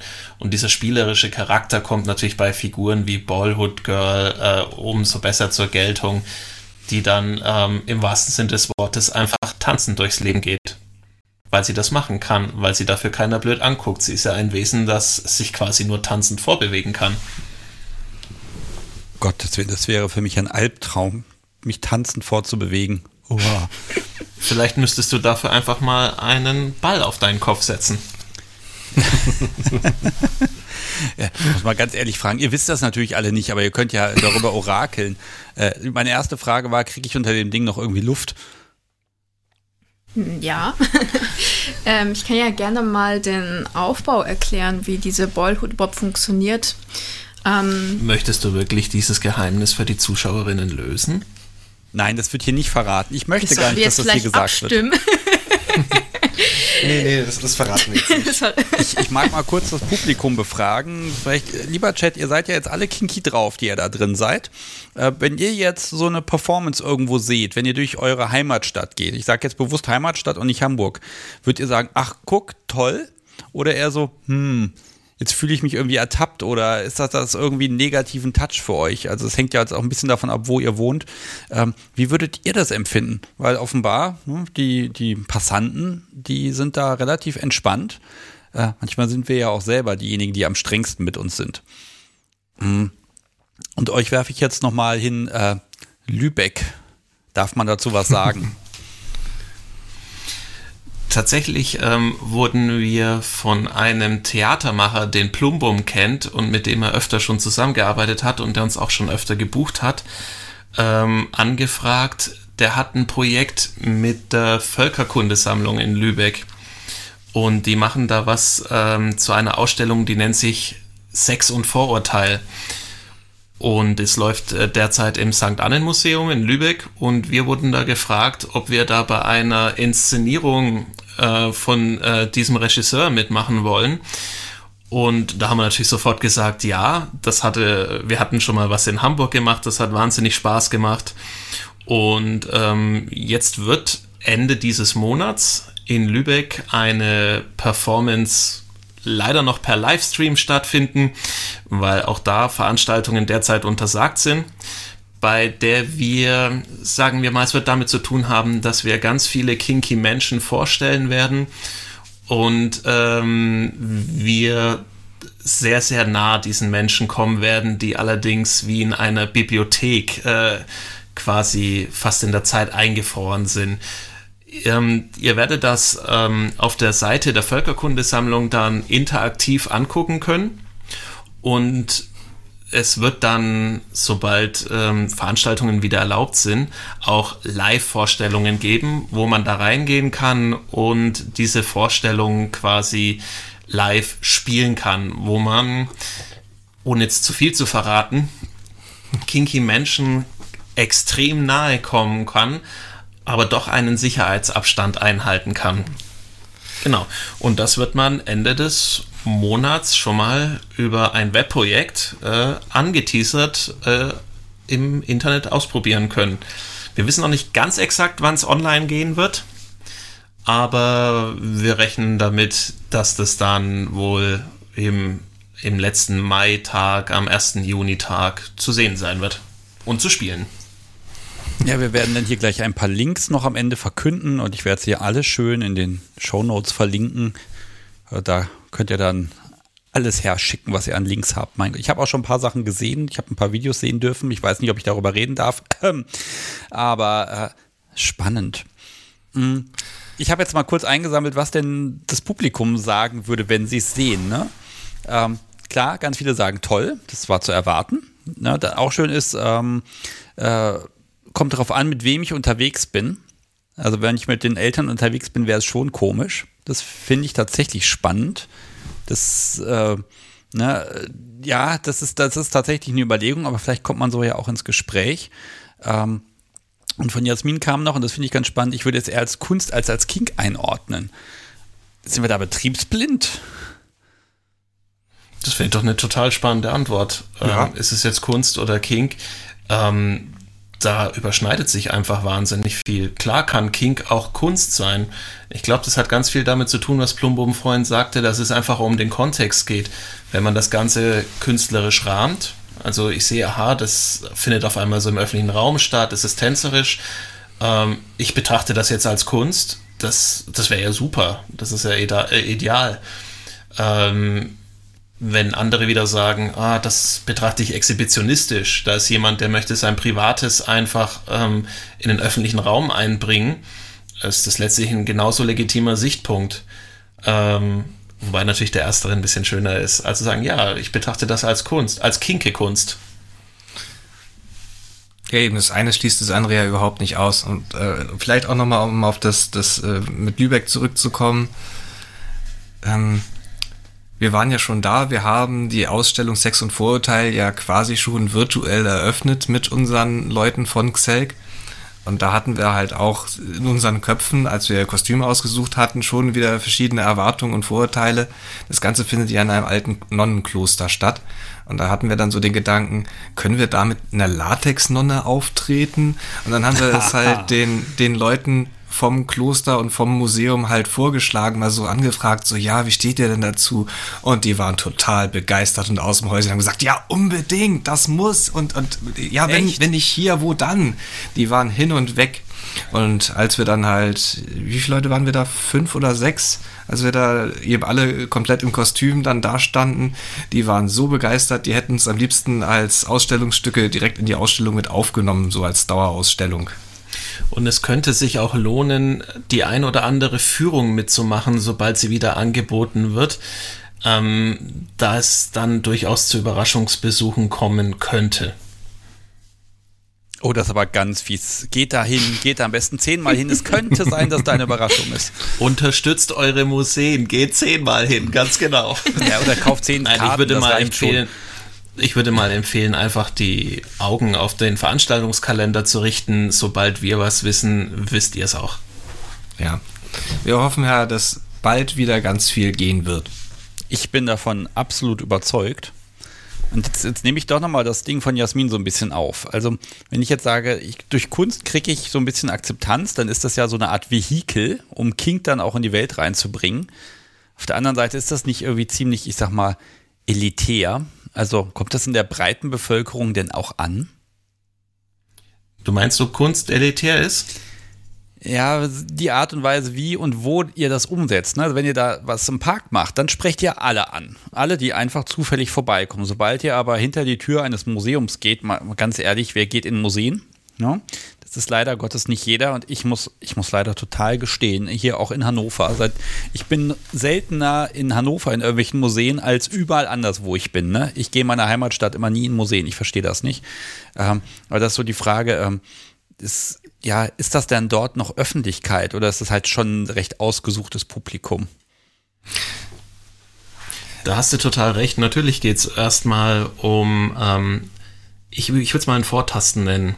Wir haben ja jetzt vorhin mit diesem beschriebenen Projekt, mit dem Mann ist Sex, äh, schon mal den ersten Schritt in eine breitere Öffentlichkeit vorgeschlagen, weil es stimmt schon klar, wenn wir, ähm, wir haben an einem Opernprojekt mitgewirkt, äh, das ist dann tatsächlich eher ein eingeschränkter Kreis, der das sieht. Das ist dann nicht die volle breite Masse. Ähm, aber es ist letztlich auch der Einstiegspunkt, wo man genau über diese Schiene kommen kann, zu sagen, ähm, ja, das ist Kunst. Also es kann sein, dass es in der Öffentlichkeit einfach auch eine andere Wahrnehmung ist, wenn man so eine gewisse nennen wir es Legitimation hat, zu sagen, ja, da ist jemand, ähm, da stehen, da steht eine Kulturinstitution als Partner da, ähm, die sich dazu auch wirklich einfach bekennen. Da ist eine öffentliche Förderung da, weil auch eine äh, städtische Behörde gesagt hat, ja, finden wir gut, macht das mal. Und ähm, das gibt auch letztlich einem Ensemble einen ganz anderen Auftrieb zu sagen, ja, das hat jetzt eine gewisse Ernsthaftigkeit. Das Schönste, was wir dazu erlebt haben, ist, dass wir auf einer Party hier in Hamburg, also vor der Corona-Krise, das mal äh, auch was gezeigt hatten und dann hinter uns, äh, äh, nach uns das Publikum auf unseren Regisseur zugegangen ist und er hatte uns das dann erzählt, dass die ähm, was ganz Anrührendes gesagt haben, dadurch, dass wir was gezeigt haben, was wirklich geprobt wurde und äh, wo viel Arbeit drin steckte. Und da sagte da offenbar ein Besucher, äh, das war toll, endlich nimmt uns mal einer ernst, weil er gemeint hat, jetzt kommt jemand, der hier wirklich Kulturprogramm macht. Und es war natürlich total anrührend, ähm, dass da jemand das einfach zu schätzen gewusst hat, ja, Mensch, ich werde jetzt auch von einer sogenannten Hochkultur einfach wahrgenommen, äh, geschätzt und ich bin dann noch einmal ganz anders als Zuschauerin geschätzt und ähm, eingeladen. Und das ist natürlich, wie es idealerweise laufen sollte. Das, was du gerade ansprichst, zu sagen, okay, und wie spreche ich denn Leute an, die nicht täglich im Museum stehen, die kein Theaterabo haben? Ähm, das ist natürlich die Aufgabe jetzt für uns, klar, ganz klar. Das ist das, ähm, wo wir uns jetzt vortasten und die Strategie dafür ist eben dann dieses Projekt, ähm, erstmal so ein bisschen in den öffentlichen Raum zu gehen, mal was auf einer Bühne in der Fußgängerzone zu machen, wenn es wieder erlaubt ist. Wir probieren natürlich auch die verschiedenen Plattformen aus. Also es ist ja nicht so, dass wir irgendwie unsere Kunst exklusiv irgendwo im Museum ausstellen oder sowas. Also das ist natürlich ein Punkt, wo wir eben Lanzen brechen wollen für unsere Kinky-Kultur, für BDSM allgemein. Und äh, was das, was wir machen, auch irgendwo so ein bisschen adelt, dass wir eben im Museum sind, in, in richtigen etablierten Museen.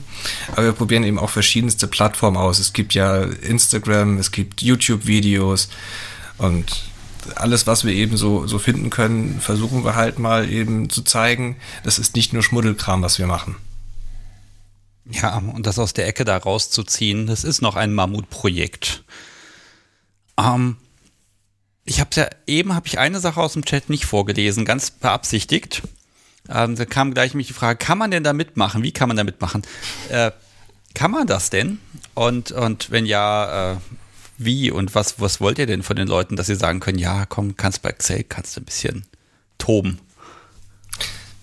Ich glaube, das Wichtige, wenn ihr kinky Kunst treiben wollt, dann tut es. Dann überlegt, wie könnt ihr, ähm, äh, wie könnt ihr selber das, was euch bewegt, so ausdrücken, dass andere es verstehen oder auf ein Verstehen Lust bekommen. bei uns kann man ähm, mitmachen in erster Linie, indem man sich natürlich mal äh, unsere Sachen ansieht, indem man uns vielleicht bei einer Performance kennenlernt. Ähm, man kann ja auch öfter in ein Museum gehen und gucken, ob irgendwann bei einer Führung zufällig was passiert. Nein, aber um ganz, ähm, um ganz echt zu sein, das, ähm, ich glaube, dass es da viele, viele Vernetzungsmöglichkeiten gibt. Und ähm, schaut uns, äh, schaut euch unsere Sachen an, äh, guckt rein, kommt mit uns ins Gespräch. Ja, ich würde da sogar noch ein bisschen weitergehen. Es geht halt von bis. Also es gibt ja Leute, die haben schon vielleicht eine konkrete Vorstellung, die möchten irgendwie einen Artikel schreiben, die haben irgendwas, was sie öffentlich diskutieren möchten. Die können sich dann natürlich direkt hier an Keiling Glas wenden und das mit dem Magazin zum Beispiel ausmachen. Oder Leute, die halt sagen, ich habe jetzt irgendwie coole Kostüme und Outfits und die möchte ich irgendwo mal einsetzen, die dürfen uns natürlich auch gerne schreiben. Und die nächste Stufe wäre dann mit, ich habe eigentlich noch gar keine Ahnung, was ich machen könnte oder will, aber ich möchte irgendwie zu irgendwas beitragen. Auch diese Leute dürfen uns gerne anschreiben, weil wir können da auch Ideen entwickeln. Wir sind ja eben, wie gesagt, gerne eine Plattform, um Leute zu fördern. Und wer einfach selbst noch keine konkreten Vorstellungen hat, der bekommt von uns vielleicht Ideen dazu. Genau, also Xelg ist auf jeden Fall ein Projekt, was ähm, dahingehend auch vernetzen soll. Wir haben ja einfach Menschen von bis drin. Manche haben tatsächlich einen beruflichen Hintergrund aus der bildenden Kunst, die dann bei uns zum Beispiel ähm, Kostüme entwerfen oder Masken bauen. Ähm, wir haben Menschen, die kommen tatsächlich auch mit einem Sexworker-Innen-Hintergrund. Wir haben aber auch Menschen, die ähm, noch nie was mit darstellender Kunst zu tun hatten, aber irgendwie sagten, nee, ich möchte das tun, ich möchte das ausprobieren und die dann hier und da mal bei einem Projekt einfach mitperformen und sich da austesten. Und ähm, das ist auch einfach wahnsinnig wichtig, dass wir uns eben nicht als so eine Art Laientheatergruppe begreifen, sondern erstmal als Kunstkollektiv. Zu sagen, äh, bei uns geht es in erster Linie darum, du möchtest was erzählen, du möchtest äh, mit uns quasi Sachen zeigen, ähm, dann lass uns das mal angehen. Ich überlege, ob ich euch frage, wenn ich dann irgendwann in Hamburg stehe und in einem, in einem Park dann sage, okay, ich mache jetzt hier eine Live-Sendung von dort aus. Sind wir gerne dabei. Wir liefern dann auch gerne Show dazu und darum rum. Aber dann yeah. wären wir bestimmt wahnsinnig mit dem technischen Aufbau. Ah, also ich, ich krieg das super hin. Mein Aufbau ist ganz einfach. Ich brauche keine Steckdose, ich brauche nur Internet und da wird alles gut. Und einen Dieselgenerator. Nee, nicht mal den. Nicht alles, mal das. Alles mit Batterien, alles gut. Ähm, ich habe noch eine Sache aus dem Publikum, die mag ich noch mal kurz hier vorlesen. Äh, wenn man aber alles in Kunst packt, ist es dann noch Aufklärung von BDSM. BDSM ist ja eine Lebensart, mal subtil, mal extrovertiert etc. von Catchy. Ähm, stimmt schon. Ne? Also ist das, ist BDSM Kunst noch BDSM? Das ist natürlich eine Frage auch letztlich, ähm, wie sehr Kunst und Leben zusammenhängt. Für uns ist es natürlich so, dass die Kunst das Leben nicht nur abbildet, sondern in dem Fall wirklich auch das Leben einfach aufblühen lässt. Dass wir so ein Stück weit auch für die Kunst leben. Natürlich kann man aber auch individuell sagen, ähm, nee, ich ziehe da eine Grenze. Ich möchte, dass die Kunst das Künstliche bleibt das Dargestellte und dass mein Leben aber davon getrennt ist. Ich würde das ehrlich gesagt ähm, individuell so stehen lassen. Ich glaube nicht, dass es da einen richtigen Standpunkt gibt, sondern dass es beides einfach Sichtweisen sind, wie ich, ähm, wie ich das angehen möchte oder auch unter welchem Gesichtspunkt ich es überhaupt betrachten möchte. Vielleicht kann ich das Gleiche wirklich A als ähm, den persönlichen Ausdruck, das persönliche Leben sehen, aber auch unter einem anderen Kontext als den künstlerischen Ausdruck meiner Persönlichkeit. Ähm, wir sind ja eben auch keine professionellen Künstler oder Schauspieler, die irgendwie eine Rolle spielen und irgendwas darstellen, sondern wir sind im Kern wirklich alle selbst BDSMer, kinky Menschen mit Fetischen und so weiter, die halt eben das, was sie interessiert, was sie ausmacht, ihre Persönlichkeit dazu einsetzen, eben Kunst zu schaffen. Ich dachte die ganze Zeit, du bist Vanilla. Gottes Willen, jetzt kommen die Abgründe. Ja, finde ich aber gut. Aber ihr habt im Zweifel, könnt ihr immer sagen, nee, das, das, gehört ja, das gehört ja dazu, das ist eine Rolle und ihr müsst gar nicht, ja, wenn man bei Xake ist, muss man gar nicht unbedingt offenbaren, wenn man nicht möchte, dass das auch äh, das Selbst ist, was man da zeigt. Ne? Da, äh, ja, da verschmelzen die Grenzen einfach so ein bisschen, ne? in der Kunst müsste man, oder allgemein in der Philosophie müsste man jetzt schon fragen, was heißt denn jetzt, das ist man selbst? Wir glauben tatsächlich, dass ähm, eben diese Verwandlung, ähm, die viele bei uns durchmachen, wenn sie in diese Rollen schlüpfen, in die sich in diese Wesen verwandeln. Im Gegenteil, das sagten auch schon Ensemble-Mitglieder, Mensch, ich fühlte mich viel freier als sonst. Also wäre ich jetzt im öffentlichen Raum als in, in privat, in zivil unterwegs gewesen, hätte ich viel mehr eine Rolle gespielt, nämlich die Rolle der öffentlichen Person, äh, als wenn, wo ich jetzt hier eine Gasmaske auf hatte, ein irres Kostüm, Riesenschuhe, da war ich viel mehr ich, da war ich viel freier, obwohl die Leute nicht wussten, wer ich bin. Oder vielleicht auch, weil die Leute nicht diese Alltagsperson gesehen haben, sondern erstmal ein Wesen, das mir gegenübersteht. Das ist einfach ein wahnsinnig toller Punkt. Also, dass da, dass man das tatsächlich als eine, auch als eine persönliche Entlastung betrifft. Weil wir spielen ja im Alltag auch permanent verschiedene Rollen. Und da hat mal jemand gesagt, nee, ich muss jetzt keine Rolle spielen, sondern ich kann jetzt einfach spielen. Nee, wir sind ja auch nicht nur eine Person. Also ähm, ich bin nicht nur Kailin Glass, sondern ich bin auch noch Eve und ich bin auch noch ein Hund und auch noch ganz, ganz viele andere Multiple Persönlichkeiten. genau, so ungefähr. Und äh, damit bin ich ja nicht alleine. So geht es ja jedem. Und ähm, wenn ich bei meinen Eltern bin, dann bin ich halt die Tochter. Bin ich bei meinem Partner, bin ich vielleicht ein Spielzeug oder so. Und ähm, bei uns ist natürlich die Möglichkeit, auch anonym zu bleiben. Also alle, die irgendwie bei uns sind, niemand wird gezwungen, halt irgendwie Gesicht zu zeigen. Und jeder darf sich das halt aussuchen, wer er gerade sein will. Und naja, eine Maske aufzusetzen bedeutet halt nicht, das Gesicht nicht mehr zu zeigen oder sich selbst nicht mehr zu zeigen, sondern vielleicht auch nur einfach sich zu schützen. Ja, das, das ist gerade in diesen Zeiten unfassbar doppeldeutig. Shit. Ja. Ich gebe ja zu, ich war ein bisschen verärgert. Da kamen gerade die coolen Masken alle raus und dann hieß es, nein, ihr müsst jetzt die standardisierten mhm. Dinger nehmen. Da war noch viel Potenzial, muss ich gestehen. Naja. Ähm, ihr drei, ich gucke so ein bisschen auf die Uhr. Es war irgendwie zu erwarten, aber trotzdem schaue ich mit Erschrecken drauf. Ich mag auf keinen Fall versäumen, dass wir nochmal ganz fleißig sagen, wie und wo man denn jetzt gucken und na, wonach man googeln muss und wo man schauen soll, damit man Xake auch wirklich findet. Also die erste und einfachste Anlaufstelle ist unsere wunderbar kurze URL xelk.de und äh, von da aus kann man sich dann auf alle möglichen Plattformen auch weiterhangeln. Das ist quasi verlinkt. unser Hub, wo alles zu finden ist. Da kommt ihr dann äh, auf die Plattform eurer Wahl, ob es jetzt Instagram ist, ob es ähm, FL ist, ob es, äh, es gibt sogar schon einen YouTube-Kanal, der muss aber noch gefüllt werden. Äh, da gibt es wie viele Videos? Zwei? Eins? Also auf dem offiziellen Kanal haben wir jetzt ein kurzes Video, mit dem wir halt mal angetestet, angeteasert haben, wie es zum Beispiel mit Kinky ASMR läuft. Auf meinem privaten Kanal habe ich äh, schon noch ein paar mehr längere Videos veröffentlicht, aber wir arbeiten halt daran, äh, wirklich nur das, was auch dann zu Ende gedacht und entwickelt ist, dann auf unserem offiziellen Kanal eben zu genau. veröffentlichen. Wir sind, äh, wir haben da auch Videos verlinkt, ähm, bei denen wir zum Beispiel nur mitspielen, die wir aber nicht persönlich produziert haben.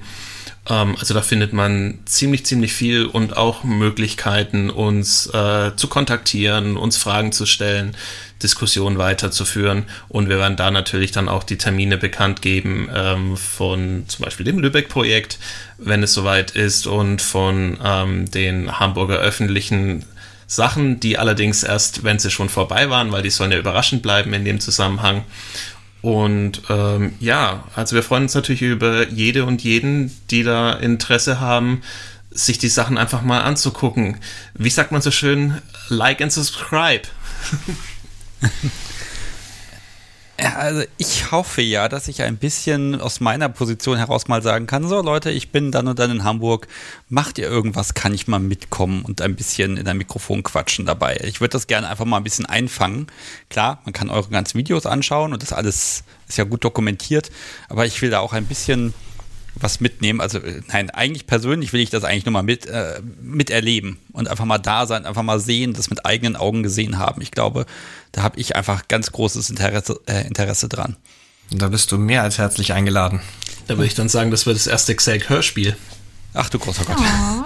Hörspiel, das klingt nach Aufwand im Schnitt. Oh. oh, und der Wortwitz ist natürlich auch da. Hörspiel. Oh. Ja. Ah, ich bin gespannt. Also ich habe das Gefühl, der Spätsommer wird aufwendig. Aber gut, ich habe es mir ja so ausgesucht. Und wisst ihr was, mit euch habe ich heute dem Namen Kunst der Unvernunft auch wieder ein bisschen Ehre gemacht. Das finde ich auch schön. Es wurde mal Zeit, da wieder ein bisschen in die Richtung zu schauen. Mm, das Podcast Subi sitzt ja immer fleißig hier neben, die sagt mir noch, ich soll Xake mal ordentlich buchstabieren. Das mache ich jetzt auch. Xaver Emil Ludwig Konrad.de. Da schaut ihr einfach mal rein. Und ähm, ja, da kommt immer mehr. Und ich bin selber sehr gespannt, äh, was da jetzt kommt. Ich habe eben übrigens äh, mal versucht, TikTok hier zu öffnen, weil den Kanal kannte ich noch nicht. Und ich war zum Glück gemutet, weil mein Handy schrie mich direkt an mit irgendeinem Videovorschlag. ja, das hat TikTok so an sich. Ja, wo wir auch da wieder feststellen mussten, die Akzeptanz für alles, was so ein bisschen in die Richtung Kink und BDSM geht, ist halt noch nicht so weit verbreitet. Also da haben wir noch viel Arbeit zu leisten. Ich glaube, so ziemlich alles, was wir auf TikTok veröffentlicht hatten, ist schon wieder gelöscht. Ja. Ja, tatsächlich. Also ich habe dann tatsächlich den äh, Xelk TikTok-Kanal einfach zu meinem privaten gemacht und auch meine privaten Videos, was heißt privat, ne? Also die Videos über Kylie Glass, die laufen da auch nicht. Also ähm, gerade auf ähm, TikTok ist für mich so ein Zwiespalt. Auf der einen Seite zum Beispiel hochgradig feministisch und großartig. Ich liebe TikTok, manchmal sehr. Ähm, aber wenn es um Kink geht, da geht es sehr schnell sehr ins Vorurteil und äh, das ist schade. Da kommt man dann aber auch nicht mehr gegen an. Also da wird man dann überflutet und da ist es vielleicht noch nicht die Zeit, da irgendwie anzusetzen und zu sagen, okay, ähm, Leute, Kink ist nicht schlimm und ich tue niemandem weh. Und nein, die armen Kinder, die leiden nicht darunter. Ähm, Beziehungsweise du tust nur Leuten weh, die so wollen. Ganz genau. Der ja, Kontext. Ich, ich, fürchte ja, dass, äh, wie sie alle heißen, Instagram, TikTok und Co. Jetzt geht noch ein bisschen was. Ich habe leider das Gefühl, das wird immer schwieriger, dort ja. irgendeine Art von King-Content zu hinterlassen, der, der eben nicht sofort wieder gelöscht wird. Äh, ist fürchterlich. Ich sehe das auch bei, bei Instagram zumindest, da ich, äh, kann man so ein bisschen sehen, was man so an, an Abonnenten verliert. Und äh, ich stelle aber immer wieder fest, die, die, die verlassen nicht die Kunst der Unvernunft. Nein, die sind einfach nicht mehr da. No? Ne? Also das, das ist ganz fürchterlich, äh, sich auch also mit diesen Netzwerken zu arbeiten, weil man einfach nicht weiß, habe ich morgen noch einen Account? Und ja. alles, was ich in Arbeit reingesteckt habe, lohnt das überhaupt? Also finde ich ganz, ganz schwer und äh, an der Richtung, ich glaube, da muss irgendwie, muss man da auch ein bisschen schauen, ob man da nicht auch eine Bewegung reinkriegt, weil ich finde, das ist gerade kein haltbarer Zustand, ehrlich gesagt. Die Hälfte der Accounts bei, bei Instagram, die, denen ich folge, heißt momentan immer irgendwie Backup oder äh, mhm. neu oder zweiter Account oder Ersatzaccount oder so und ähm, bin ich ganz schwierig. Vielleicht ist es ja so, dass Xake so ein bisschen aus äh, ich sag mal, mit dem Darfschein der Stadt Hamburg könnte man da vielleicht ein bisschen intervenieren. Vielleicht habt ihr da irgendwann Erfahrung und ein bisschen Glück mit, wenn euch das nochmal passiert. Vielleicht hilft das ja ein bisschen. Aber letztlich ist das ja genau das Symptom, von dem wir wieder am Anfang gesprochen haben, dass wir gesellschaftliche Entwicklungen einfach auch wieder erleben, die in die äh, andere Richtung gehen, nämlich zurück ähm, TikTok, äh, pardon, Instagram als, eine, äh, als einen amerikanischen Mutterkonzern unterstelltes Unternehmen, wo nochmal ein ganz anderer Begriff von, äh, ähm, von dem, was äh, eine Öffentlichkeit sehen darf, ne? also wo es tatsächlich einfach dann äh, nur um das Organische des Nippels geht, wo der Rest der Brust ist völlig egal, aber der Nippel ist da, worum es dann ausge, äh, worauf es dann ankommt. Am weiblichen Nippel. Äh, der, oh, der weibliche Nippel, genau. ähm, wo, wo einfach so eine jahrzehntelang gewachsene, ja, ähm, Prüderie, so ein Media Code entstanden ist, der da einfach auch wahnsinnig viel diktiert ähm, und der letztlich auch äh, gesellschaftlich Sachen bewegt, die dann auch zur Folge haben, dass ähm, ganz schnell auch einfach gewisse Hexenjagden passieren kann. Also äh, es kommt ja witzigerweise aus einem Land, ähm, die nach wie vor damit hadern, den Transstatus anzuerkennen. Und wir glauben schon daran, dass da Zusammenhänge äh, ähm, existieren und dass es da auch einfach um Unterdrückungsmechanismen geht.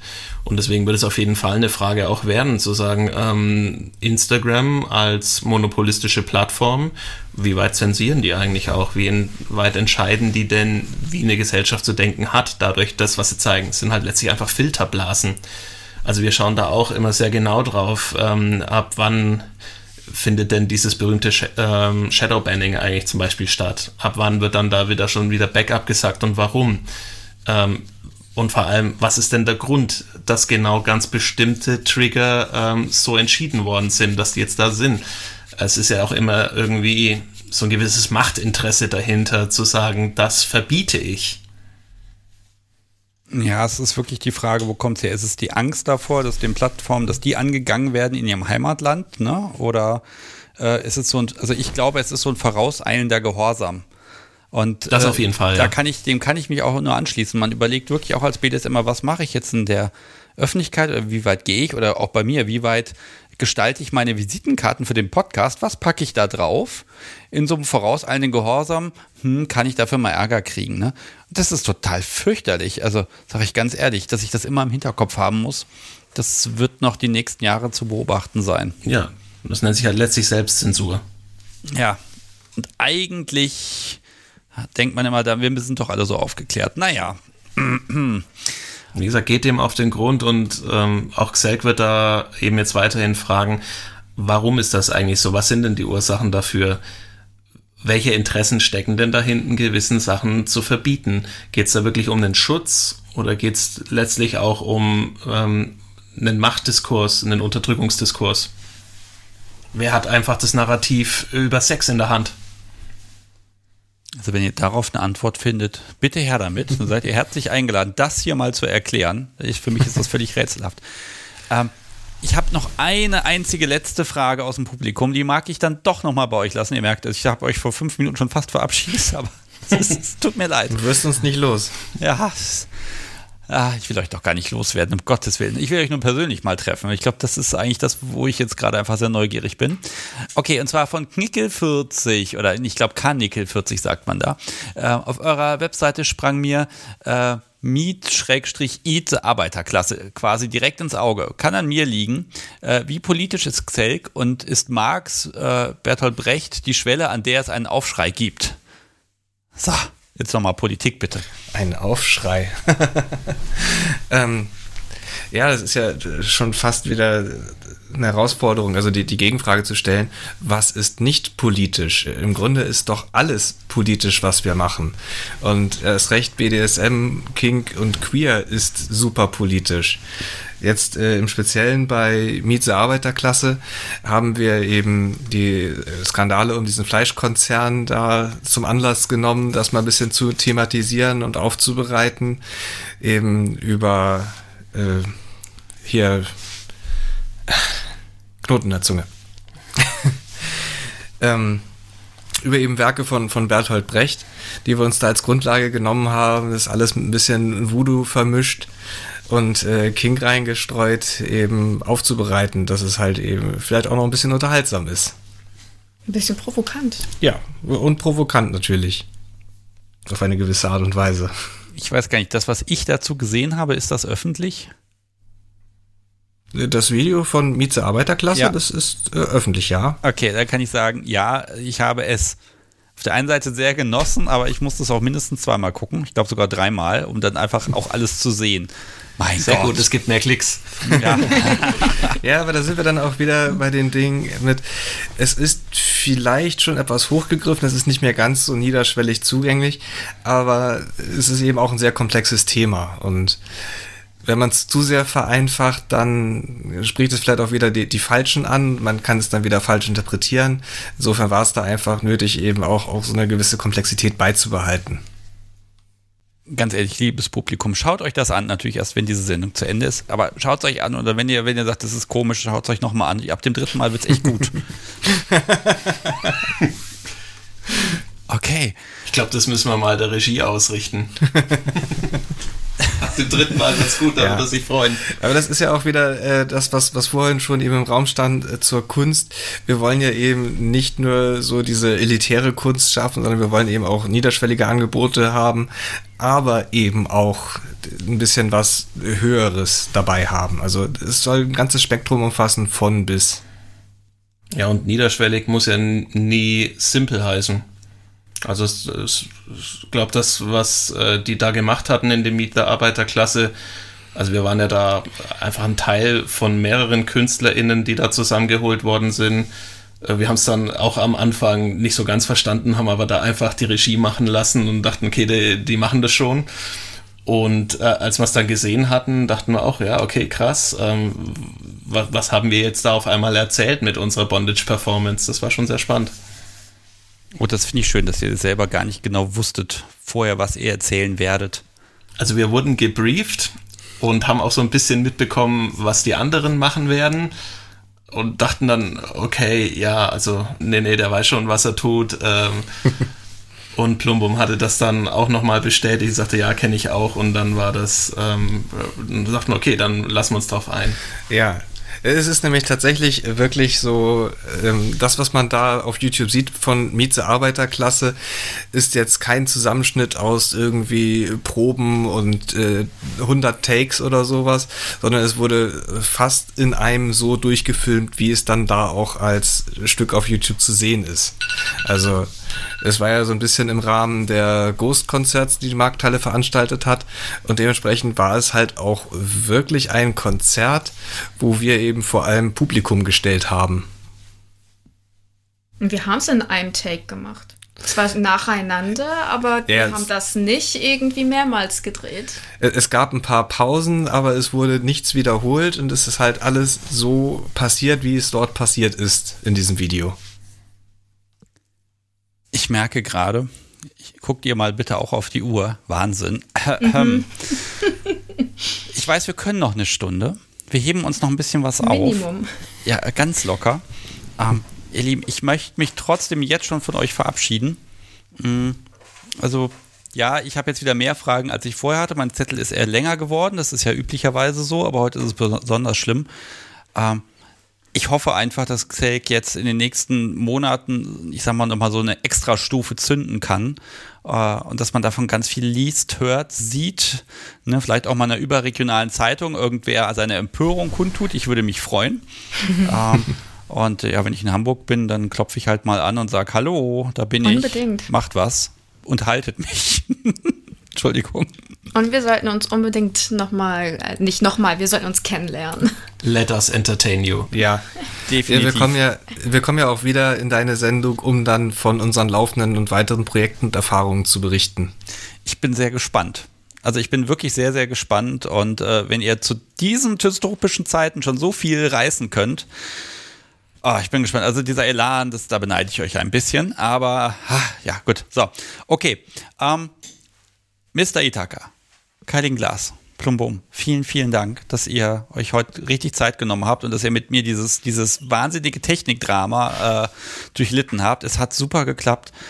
Äh, ja, ich kann nur sagen, vielen Dank und ich wünsche euch unfassbar viel Erfolg. Jo, Dankeschön. vielen Ja, Dank auch vielen im Dank. Namen vom gesamten Xelk-Ensemble. Ja, vielen Dank, dass wir dabei sein durften. Sehr gerne. Macht's gut. Tschüss. Tschüss. Tschüss. So, ihr Lieben, das war Xelk. Heute mal ein bisschen anders, ein bisschen mehr Kultur. Und ich finde, das, das tut der Kunst der Unvernunft auch verdammt gut. Und ja, ich finde das immer wieder schön, einfach Projekte zu sehen, bei denen Menschen sind, die was, die wollen, dass was passiert, die was reißen wollen, die sagen, okay, komm, wir finden Lösungen, wir finden Wege. Ähm, von meiner Seite aus immer, äh, ja, bitte mehr davon. Ne? Also, wenn jemand sagt, hier, äh, wir haben hier eine total krasse Idee, wir machen hier was, wir stellen was auf die Beine, äh, super, bitte her damit. Ich finde, auch das macht BDSM immer sichtbarer. Und jetzt gucke ich mal auf meinen Sendeplan. Der ist nämlich eigentlich heute unfassbar lang und ich werde ihn jetzt wohl schon wieder ein bisschen kürzen müssen. Was machen wir denn da? Ähm, erstmal mag ich nochmal angeben. Ähm, ich habe das vor einem halben Jahr mal gesagt, dass jemand angefragt hatte, ob er das äh, Podcast-Logo nehmen kann und äh, da ein Tattoo draus machen kann. Habe ich natürlich gesagt, ja, kein Problem. Äh, ist noch nicht fertig, aber ich habe schon ein, eine Vorschau gesehen. Das hat wirklich jemand gemacht. Wow. das ist etwas, äh, wo ich wirklich seit zwei Tagen hier sitze und das, das Bild dazu hängt jetzt bei mir hier im Büro und ich muss sagen, krass. Also wenn, wenn die Kunst der Unvernunft so viel bewegen kann oder, oder so inspirieren kann, äh, ja, also ich bin damit noch ein bisschen überfordert, aber ich fange an, mich dran zu gewöhnen. Auf jeden Fall kam ich heute Morgen ins Büro und dachte mir, jo, das gefällt mir. Okay, ähm, ich überlege, kann man heute hier anrufen? Es ist schon 22 Uhr, ich muss noch einen Kaffeebecher verlosen. Ach, wisst ihr was? Kann man. Ich sag mal die Nummer. Und zwar die 05101 9118952. Und thematisch bin ich da offen. Natürlich kann man auch noch mal vielleicht einen Nachtrag zu letzter Woche machen. Und ach, was rede ich hier? Es klingelt ja schon. Ich gehe einfach mal ran. Hallo, Sebastian hier. Mit wem spreche ich? Moin, Jasmin. Hallo Jasmin. Hier, Hi. Mit äh, Kulturteam lockst du mich ja traditionell an. Ja, die Kulturfalle hat zugeschnappt. Ja, du. ähm, ja, aber ich werde jetzt keine Theaterbesprechung von dem äh, hier Miete-Arbeiterklasse Johanna von den Schlachthöfen-Ding machen, obwohl ich es auch natürlich gesehen habe. Okay. Aber ja, fand ich, fand ich äh, durchaus unterhaltsam, aber ähm, Nee, genau. Ich wollte eigentlich nochmal einhaken in äh, ein paar von den hier Queer-Themen und sowas, die Sie, die Sie angesprochen haben und das, äh, den Zusammenhang von BSM und Queerness. Das ist ja, wo ich so ein bisschen Markenbotschafterin bin, also in die in die Queer-Szene hinein in meinem Podcast. Und ähm, da gibt es halt auch durchaus ja immer wieder die Diskussion, wie sehr da BDSM dazugehört. Und ähm, ich weiß gar nicht mehr, wer von den beiden äh, äh, Person mit tieferen Stimmen das gesagt hat, aber einer meinte auf jeden Fall, dass die, ähm, dass die BDSM-Szene und die Queer-Szene ja eher getrennt zu betrachten seien. Ja, ich glaube, das ist sehr regional. Also es gibt Städte, da ist das eher gut vermischt und gut miteinander verbandelt. Und es gibt aber auch Städte, wo das eben nicht so ist. Ne? Wir haben ja schon beides hier im Podcast gehört. Ähm, hm, also ich glaube, das ist noch nicht endgültig entschieden. Nee, nee, also ich sehe es halt aber auch ähnlich wie Transrechte als ein sogenanntes Wedge-Issue, also als ein äh, Thema, an dem man versuchen kann, ähm, ich sag mal, progressive Menschen, die für mehr sexuelle und geschlechtliche Freiheiten kämpfen, ähm, zu spalten. Es wird ja gerade mit Transrechten sehr, sehr viel gemacht, das wurde ja auch schon angesprochen. Übrigens sind wir in Deutschland auch kein Land, das Transmenschen vollkommen anerkennt, äh, wo die USA da so gebasht wurden. Also da sind wir äh, auch jetzt nicht also wir, bei uns werden halt, äh, geht es halt gerade nicht um Sportteilnahme, aber wir haben auch keine, also ich als Transperson habe halt auch äh, ja ein eingeschränktes Personenstandsrecht, sage ich mal. Ja, wobei ich meine zu sehen, dass sich da immer wieder in kleinen Trippelschritten was in die richtigere Richtung bewegt. Ne? Also es ist nicht alles zementiert, es ist halt viel im Diskurs. Ja. Das ist die Frage, also ich, ich weiß nicht, ob ich habe mich damit tatsächlich im Detail noch nicht ganz so sehr beschäftigt, aber ich bin da vorsichtig optimistisch, ähm, dass, ja. es, dass die Richtung nicht die falsche ist. Aber auch das kann wieder regional unterschiedlich sein. Ne?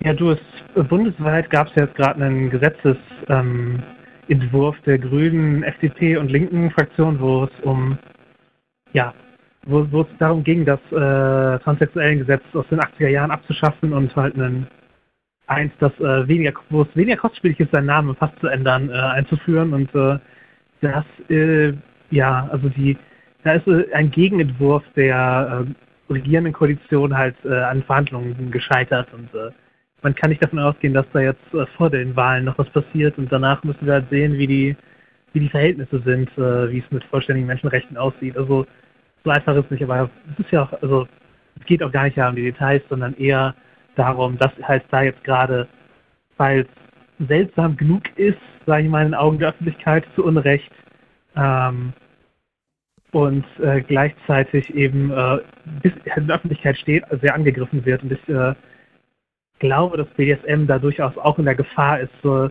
sowas zu sein, dass, dass man angreifen kann, um halt die, ja, uns zu spalten, sage ich mal, die eigentlich ähnliche Interessen haben, weil BDSM ist ja jetzt auch gerade erst ähm, entpathologisiert worden, um es so zu sagen. Also es ist ja, ist ja jetzt keine ähm, psychische Krankheit mehr, erst mit dem ICD-11. Ja, also ich glaube, das ist eine gute Gelegenheit, nochmal meinen, meinen Aufruf hier zu wiederholen, weil da kam gar nichts zurück. Ähm, Im September werden die Karten neu gemischt und ich würde mich doch interessieren, also tatsächlich interessieren, ähm, was sagen denn politische Akteure zum Thema BDSM? Also wenn man ganz klar hingeht und sagt, so, hier BDSM, sag mal was dazu. Und ähm, ich hätte da Interesse an Gesprächspartnern. Ne? Jetzt vielleicht nicht an, ich sage jetzt mal, irgendein Mitglied, sondern schon jemand, wo man sagen kann, okay, der hat auch was zu verlieren, wenn er sich da entsprechend äußert. Und dann will ich mal sehen, wer das wagt.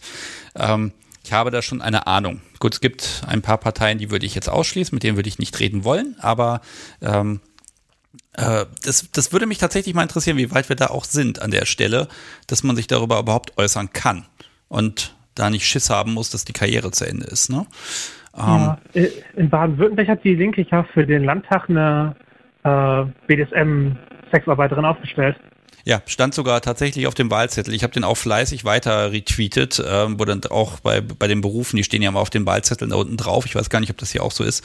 BDSM-Therapeutin stand da, glaube ich, ne? Genau, genau. Ja, ist immer die Frage, was ist draus geworden? Wurde der Mensch dann auch gewählt oder kam er auf die Liste? Ne? Ähm, aber es bewegt sich was. Und die Frage ist einfach, geht es äh, schnell genug? Ne? Ja, ich, also, ja, also ich glaube aber auch gar nicht, dass BDSM notwendigerweise, also BDSM ist natürlich bis zu einem gewissen Grad politisch im Sinne von, man gehört zu einer Minderheit und hat dadurch was zu verlieren, aber ich erlebe halt in der, der BSM-Szene halt auch nicht nur die, ich sag mal, äh, die linksgrüne Szene, sondern ich, ich treffe da auch auf andere Menschen. Oh, die Und gibt es. es. Gibt, genau, genau. Es gibt halt auch einfach sehr konservative Menschen, die im BSM-Kontext unterwegs sind. Das ist halt einfach eine Neigung und äh, die trägt halt nicht alle Leute dahingehend, dass sie daraus eine, ich sag mal, eine Menschenfreundlichkeit entwickeln oder einen, ich, halt einen, einen progressiven Ansatz oder was auch immer. Also es gibt ja, es deckt halt das ganze Spektrum politisch ab, ähm, vielleicht mit einem bisschen äh, Schwung in Richtung zu äh, ich sag mal, Toleranzbestrebungen, aber eben halt, ja, BDSM ist erstmal jetzt keine, keine Visitenkarte für, das ist äh, eine Person, mit der ich politisch äh, auf Augenhöhe stehe. Da, da muss ich mal was sagen. Also es gibt tatsächlich ein, ein es, nein, es gab einen Stammtisch.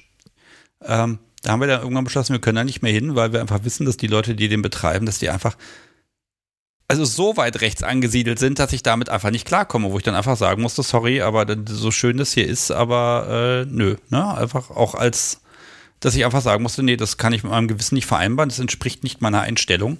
Ähm, das, das ist ja wieder dieses Thema, dass BDSM zum Teil ein sehr, sehr, ja, eine sehr weiße Zielgruppe hat, um das mal so zu sagen, ne? Ähm, Ah, das ist ganz, also nein, nicht Zielgruppe, aber ne, es wird nee, halt genau, so adressiert. Das ist, halt das ist, das ist ganz schwer. No? Die, die, Szene sieht so aus und deswegen, ich glaube, es auch selbstverstärkend natürlich. Je mehr die Szene diese Ästhetik fährt, umso äh, Signale sendet, dass man da auch ohne die Ästhetik nicht reinkommt, umso schwieriger wird es natürlich. Ich hätte jetzt ein Zitat, aber ich das ganz echt, das, das ist so widerlich, das, das sage ich hier einfach nicht. Das ist nicht mal wert, zitiert zu werden. Also, ähm, okay. Ähm, Jasmin, ähm, habe hab ich ja mit ein bisschen Kunst und Kultur da so, so, ja, zugeballert in eine Stunde lang. Ähm, ja. Was sagst du denn, diese solche Kollektive? Ähm, ich weiß, Xake ist nicht das Einzige, ähm, aber ist das was, wo du auch sagen würdest, oh, da würde ich auch gern wirken bei sowas? Äh, du, weiß ich nicht. Ähm, ich, also ich arbeite schon ganz gerne kollaborativ in meinem, äh, wenn ich, wenn ich was künstlerisch schreibe oder so, habe ich gerne Personen, mit der ich mich da darüber unterhalten kann, aber ich bin jetzt halt auch keine, wie sagen wir, darstellende Künstlerin. Ich schreibe ja. Das ist ja, das ist ja nochmal was anderes, aber ähm, ich, also prinzipiell halte ich es für sinnvoll, sich auch irgendwie zusammenzuschließen, um zusammenzuarbeiten, gerade eben, wenn man sowas Schauspielerisches, Theatermäßiges, äh, größere Projekte mit Aufbau und so macht, klar. Ähm, ich würde mich jetzt wahrscheinlich nicht notwendigerweise in einem Kollektiv äh, ähm, zuordnen, aber ich halte es für sinnvoll, dass es das gibt. Und gleichsam würde ich halt sagen, dass eben nicht alle Aufklärungsarbeit von einem einzelnen Projekt geleistet werden kann. Deswegen sollte es äh, da durchaus mehr geben. Aber ja, halt eben das Podcasten oder würde man sagen, vielleicht in einem wissenschaftlicheren Rahmen mit Leuten reden, wäre da, glaube ich, eher mein Ansatz, um ähm, Toleranz zu schaffen oder Aufklärungsarbeit zu leisten, denn halt äh, Kunst. Ja, es gibt ja verschiedene Wege und viele Wege, ne? Und auch, auch dieser Podcast hier, genauso wie Nerd ist ihr Hobby. Ne? Man versucht ja so ein bisschen äh, was in die Welt hinaus zu entlassen und hofft dann, dass das irgendeine Wirkung hat. Nein, das hofft man gar nicht. Also, ne, das passiert dann einfach und dann freut man sich. Ja. Aber äh, äh ich habe auch dieses innere Bedürfnis zu sagen, hier, das ist Kink, das ist BDSM, schaut's euch an und dann macht, bildet euch ein Urteil. Wenn ihr dann sagt, ihr wollt das nicht, ihr mögt das nicht, dann ist das okay. Aber guckt's euch halt wenigstens mal an äh, und rümpft nicht gleich mit der Nase, ne, weil man das halt schon immer doof gefunden hat. Das ist vielleicht ja. so ein bisschen die Idee und da muss man gucken. Ne? Ähm, ja, aber ich, ich finde die Idee generell zu sagen, man schließt sich zusammen, hat dann vielleicht auch, ich sag mal, gleich so einen rechtlichen Boden. Und äh, selbst wenn du ja schreibst, ne, ist ja auch die Frage, wie weit kannst du da auch ein bisschen was mit einbauen, weil du hast ja dann doch eine gewisse Freiheit dabei, zu sagen, okay, ich, ich binde das einfach mit ein, es gehört nämlich einfach für mich ganz normal dazu. Und da will ich mal den sehen, der sagt, nee, das muss wieder gestrichen werden. Ja gut, wenn ich halt in Auftragsarbeit schreibe, dann kann das Zweifel, Zweifel die Lektorin entscheiden, dass da ähm, das, was jetzt nicht äh, da reingehört, aber es ist halt durchaus ja, möglich, auch Repräsentation auf einer, auf einer niedrigschwelligen Ebene reinzubringen. Ja, und ich glaube, die Diskussion, die du dann führen würdest, das überlegt sich jeder Lektor. Ja, ja. Wobei ich, also wahrscheinlich wäre ich eh, also die Diskussion führe ich wahrscheinlich erstmal über Transrepräsentation, aber gut, ich, ich mache ja halt auch, also so Sensitivity-Dinge und so, also Sensitivity-Reading, also dass ich einen Text gegenlese, ob die Repräsentation ähm, da cool ist. Das habe ich auch schon für Text gemacht, wo es um King äh, ging, also in einem, das war dann im literaturwissenschaftlichen Kontext, dass eine, dass halt jemand über, über King geschrieben hat und Konsent in Geschichten, äh, Romantik äh, halt Fiktion und ähm, da habe ich dann halt gegengelesen, um zu gucken, ob das von der BDSM-Perspektive okay ausgedrückt ist, weil die Person eben da äh, nicht so tief in der Szene drin war. Also sowas kann man halt auch machen, dass man eben die eine ansprechbare Person ist, weil man eben die BDSM-Person in dem Umfeld ist und dann halt dafür sorgt, dass andere Leute keinen Blödsinn schreiben. Das ist sehr nötig, habe ich manchmal das Gefühl. Ich muss nur den Fernseher anmachen, ja. dann weiß ich wieder, dass es das braucht.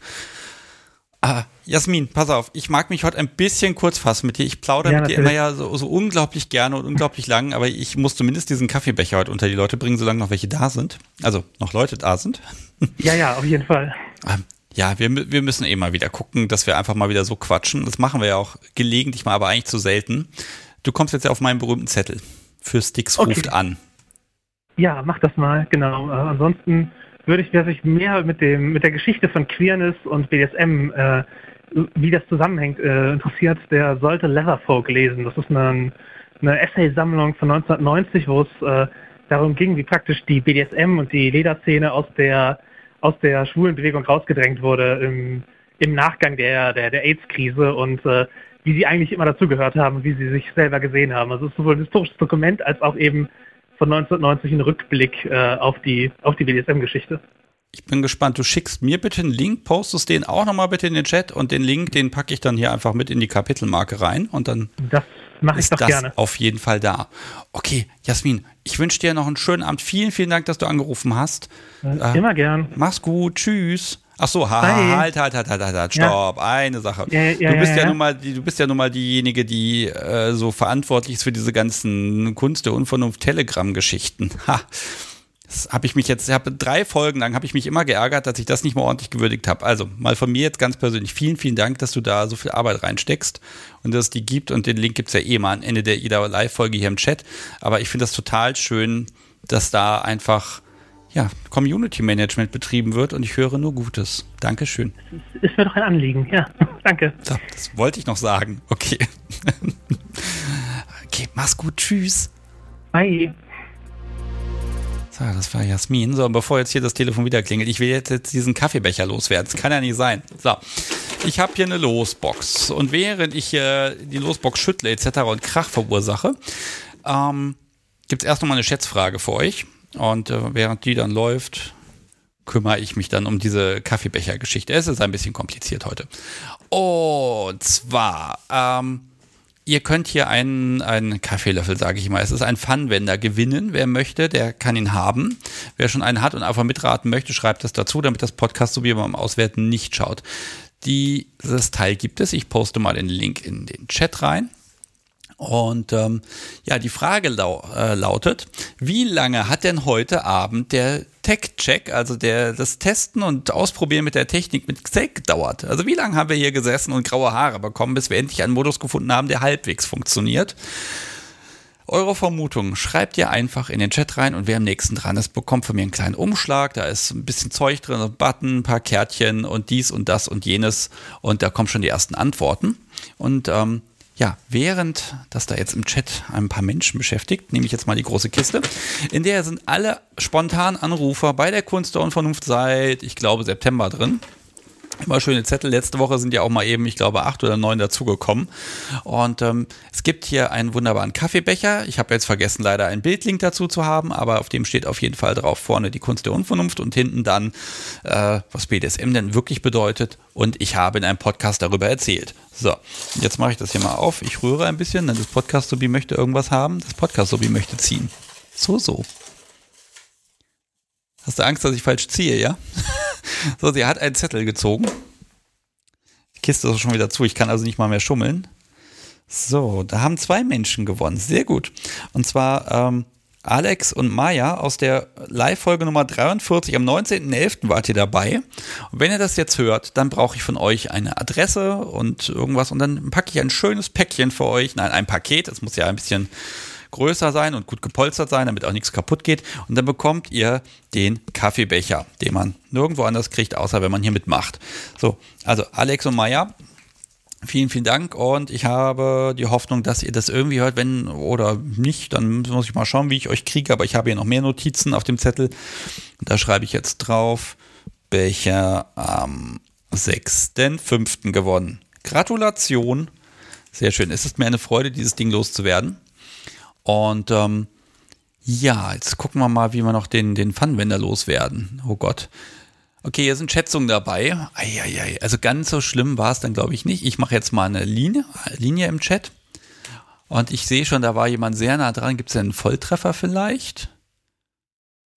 Ah, ja, es gibt einen Volltreffer, habe ich gesehen. Wow. Sehr schön. So, dann kann das Podcast Sobi ja ganz schnell auswerten. Das Podcast Sobi hat ausgewertet. So, also wir haben tatsächlich heute um 19 Uhr angefangen, unsere Technik dazu auszuprobieren, alles Mögliche zu machen und zu tun. Das Problem war nicht, dass ich Xelk höre, sondern dass Xelk mich hört und ich wiederum nicht, dass ich nicht mich höre. Es ist kompliziert. Also so Zweier, Dreier, Vierer Konstellationen sind live echt ein Problem, aber wir haben es hinbekommen und ich fand das klang ganz charmant. Und gewonnen hat, oh Gott, wie liest man diesen Nicknamen hier? Chama Elita 69 war nämlich die richtige Antwort. Wir haben hier wirklich 69 Minuten gesessen und geguckt, dass wir es hinkriegen. Und Chama Elita, Gratulation. Auf einem Weg deiner Wahl, per E-Mail, per Direct Message, wo du willst. Wenn du mir eine Adresse schicken magst, dann schicke ich dir einen Umschlag und dann ist der vielleicht schon Samstag oder spätestens Montag, Dienstag bei dir. Und dann hast du ein bisschen was für die Küche natürlich nur. Nur für Brat und Koch steht ja drauf. Da muss man sich ja auch dran halten. okay, ja, Gratulation. So schnell geht's. So, das schreibe ich jetzt auch noch schnell auf, damit das hier nicht verloren geht. Mhm, denn irgendwann ist mir das mal passiert und da wusste ich tatsächlich nicht mehr, wer wie was. So. Und zack. Notiert. So, wenn ich diese Live-Folgen schneide, diese Momente, wo ich dann irgendwas aufschreibe, das finde ich immer total fürchterlich. Das muss euch zu Tode langweilen. Ich kriege da immer die Krise und schneide dann da immer ein bisschen rum. Okay, was habe ich denn noch auf meinem Zettel? Ach ja, Coverbilder verfolgen. Die müssen unbedingt äh, erneuert werden. Also es gab ja früher das Podcast-Cover, so leichte Brauntöne mit der Frau drauf mit dem Seil und jetzt sieht das ja ein bisschen anders aus. Und auch da packe ich mal einfach einen Link in den Chat. Und alle Menschen, die mit mir eine komplette Folge aufgenommen haben, schaut doch mal, ob ihr irgendwie ein bisschen Bildmaterial für mich findet. Ich würde gerne alle Cover, die bisher erschienen sind. Ich glaube, es fehlen noch 38 Stück, noch einmal neu machen. Und ich werde euch auch einzeln ansprechen und bitte, bitte sagen, habt ihr was für mich? Äh, aber vielleicht klappt es ja so ein bisschen einfacher. Also wenn ihr was habt, wo ihr sagt, oh, so im Hintergrund, man muss gar nicht viel erkennen. Es geht eigentlich nur um Stimmung. Bitte her damit, denn wenn ich dann die Cover alle neu gemacht habe, dann habe ich damit was ganz Tolles vor. Und ähm, das würde ich so gern machen, aber dazu muss ich diese Cover alle erneuern und zwar jedes einzelne. Naja, ich gebe mir Mühe. Wir schauen mal. Ähm, dann habe ich gerade noch äh, angedroht, Jasmin, dass sie auf meine Liste für Sticks ruft, ankommt. Das habe ich ja zu Weihnachten schon mal gemacht, dass ich dann Telefonnummern einsammle und wenn ich da mal Zeit und Lust habe, rufe ich einfach mal spontan an, nehme das auf und wir quatschen über was auch immer und dabei spielt es keine Rolle, wo ihr seid. Ähm, das möchte ich gerne wieder machen, weil das hat mir unglaublich viel Spaß gemacht und ich weiß noch nicht wann und wie genau, aber es wird passieren, das verspreche ich. Äh, und ihr könnt euch jetzt schon mal überlegen, ob ihr möglicherweise sagt, ja, das könnte was sein. Und da gilt ja auch die Regel, am Ende des Gesprächs wird dann gemeinsam entschieden, ja, löschen oder senden. Und ähm, das ist eben so ein Mittelding, das ist nicht ganz live, aber auch keine ganz große Folge, ähm, wo man dann einfach ein bisschen schauen kann, ob man nicht ungezwungen einfach über dies und das sprechen kann. Bin da sehr gespannt. Gut, um, die Sache mit der Webseite sage ich jetzt lieber nicht. Die Schätzfrage habe ich erledigt. Das Telefon hat hier auch nicht mehr geklingelt. Das hat ja letzte Woche auch so, also so oft gerappelt hier. Was ich aber auf jeden Fall tun muss, ist es ja Monatsanfang. Das ist immer der Moment, wo ganz viele Menschen den Podcast regelmäßig unterstützen und deswegen kann ich tolle Sachen machen. Und deshalb mag ich ja einmal würdigen, ein paar Menschen, die das Podcast-Konto ein bisschen beglückt haben. Und zwar Markus, Weke, Tiziana, Clemens, Sabine, Tine, Peter, Wolfgang, Stefan, Annika, Lukas, Itchy und Scratchy. Vielen Dank an euch. Außerdem habe ich noch einen Gutschein geschickt bekommen. Ähm, Eva, vielen Dank dafür und ich habe Päckchen bekommen. Das finde ich auch cool. Es gibt ja diesen Amazon-Wunschzettel und hin und wieder kommt was. Und äh, Finja hat die guten Kabel mal herbeigeschafft. Also das sind wirklich die, die auch äh, schnell sind, wenn ich Sachen kopiere. Ich habe gemerkt, es gibt einen Unterschied. Die waren also nötiger, als ich dachte. Vielen Dank. Und gestern habe ich von der Post auch noch Kaffee abholen dürfen. So richtig guten Kaffee. Und über den freue ich mich gar nicht so sehr. Über den freut sich nämlich ganz besonders das Podcast sowie weil das Zeug ist echt gut. Ähm, ich habe leider keinen Namen im Paket gefunden, deshalb einfach anonym. Ganz vielen lieben Dank dafür. Ja, und ähm, bei Steady mag ich Kirsten auch nochmal begrüßen. Schön, dass du dabei bist äh, und einfach dem Podcast jeden Monat was Gutes tust. Äh, hört nicht damit auf, bitte. Ähm, ich habe das Gefühl, wenn die Fahrerei wieder losgeht, dann brauche ich jeden Cent in der Kriegskasse. Und äh, deshalb äh, von euch, die den Podcast hier so schön unterstützen, vielen, vielen Dank. Wegen euch kann ich das einfach machen und sagen, ach ja, klar, Bahnticket, 100 Euro, verdammt, ist teuer, aber geht halt nicht anders. Und dann kann ich sagen, ich mache das. Und das finde ich total cool. Okay, was haben wir noch? Hm. Unterstützer, gewürdigt, auf Instagram, Twitter und Co. muss ich darauf hinweisen. Ich glaube, das habe ich so oft gemacht. Also folgt dem Podcast, folgt ihm, folgt ihm, folgt ihm. Und ich habe heute Mittag auch mal bei FetLife nachgefragt. Ähm, da habe ich ja aufgehört, das zu posten, weil ich hatte so den Eindruck, naja, da sind die Leute vielleicht ein bisschen genervt davon, wenn ich da dann ständig Ankündigungen poste, weil ne, das sind halt keine besonders erotischen Bilder, sondern ich im Grunde immer das gleiche Bild mit anderem Text. Jetzt haben da ganz viele Menschen unter meinem Beitrag heute drunter geschrieben, ja, mach das. Hm, ich gehe davon aus, dass natürlich nur die, die es wollen, was drunter schreiben. Ähm, wenn ihr möchtet, schreibt da auch noch mal was drunter und äh, dann muss ich halt eine Social Media Plattform noch mehr befüllen. Aber vielleicht ist das die mit Zukunft, weil äh, da wird der Account garantiert nicht verlor äh, verloren gehen. Hoffe ich zumindest. Und wenn nicht, beschwere ich mich. Ja, liebes Podcast, so wie möchtest du auch mal was sagen? Da kommt nichts. Sie blinzelt einmal. Nein, ihr werdet sie auch nach wie vor nicht hören. Ah, die muss man, glaube ich, sehen. Ich hoffe, dass wir im Sommer irgendwie so ein kleines Hörertreffen machen können oder sowas. Und dann, dann kommen sie alle nur wegen dem Podcast, so wie weil das da auch ist. Hm, ich ahne es schon. Dann bedanke ich mich ganz herzlich bei Jasmin natürlich, dass sie angerufen hat. Und bei Xelk, also bei Mr. Itaka, bei Plumbum und bei Keiling Glass. Ähm, zu Plumbum muss ich noch sagen, es gibt eine Live-Folge mit Plumbum. Irgendwann letztes Jahr ist sie gekommen äh, und äh, da könnt ihr auch nochmal reinhören. Ich glaube, das ist ein ganz guter Hintergrund. Und bevor der Chat jetzt hier weiter über mein Grilltalent diskutiert, würde ich sagen, ich verabschiede mich, wünsche euch noch eine ja, wunderschöne Restwoche und wir hören uns wieder am Montag, wenn ihr die neue Folge hören möchtet. Die erscheint um 1 Uhr morgens, wie immer. Und äh, ansonsten live wieder am Donnerstag, den, ich habe es notiert, ich muss es nur finden, am 13.05. geht es weiter. Ist das nicht ein Feiertag nächste Woche? Ja, tatsächlich. Ha, an einem Feiertag. Da bin ich gespannt, ob ich dann viele oder ganz wenige Hörer habe. Vielleicht wird es ganz lauschig oder es wird eine Massenveranstaltung. Wir werden sehen. Ich werde mir noch ein Thema überlegen und äh, ja, wünsche euch einfach noch einen schönen Restabend. Macht's gut und bis nächste Woche. Tschüss.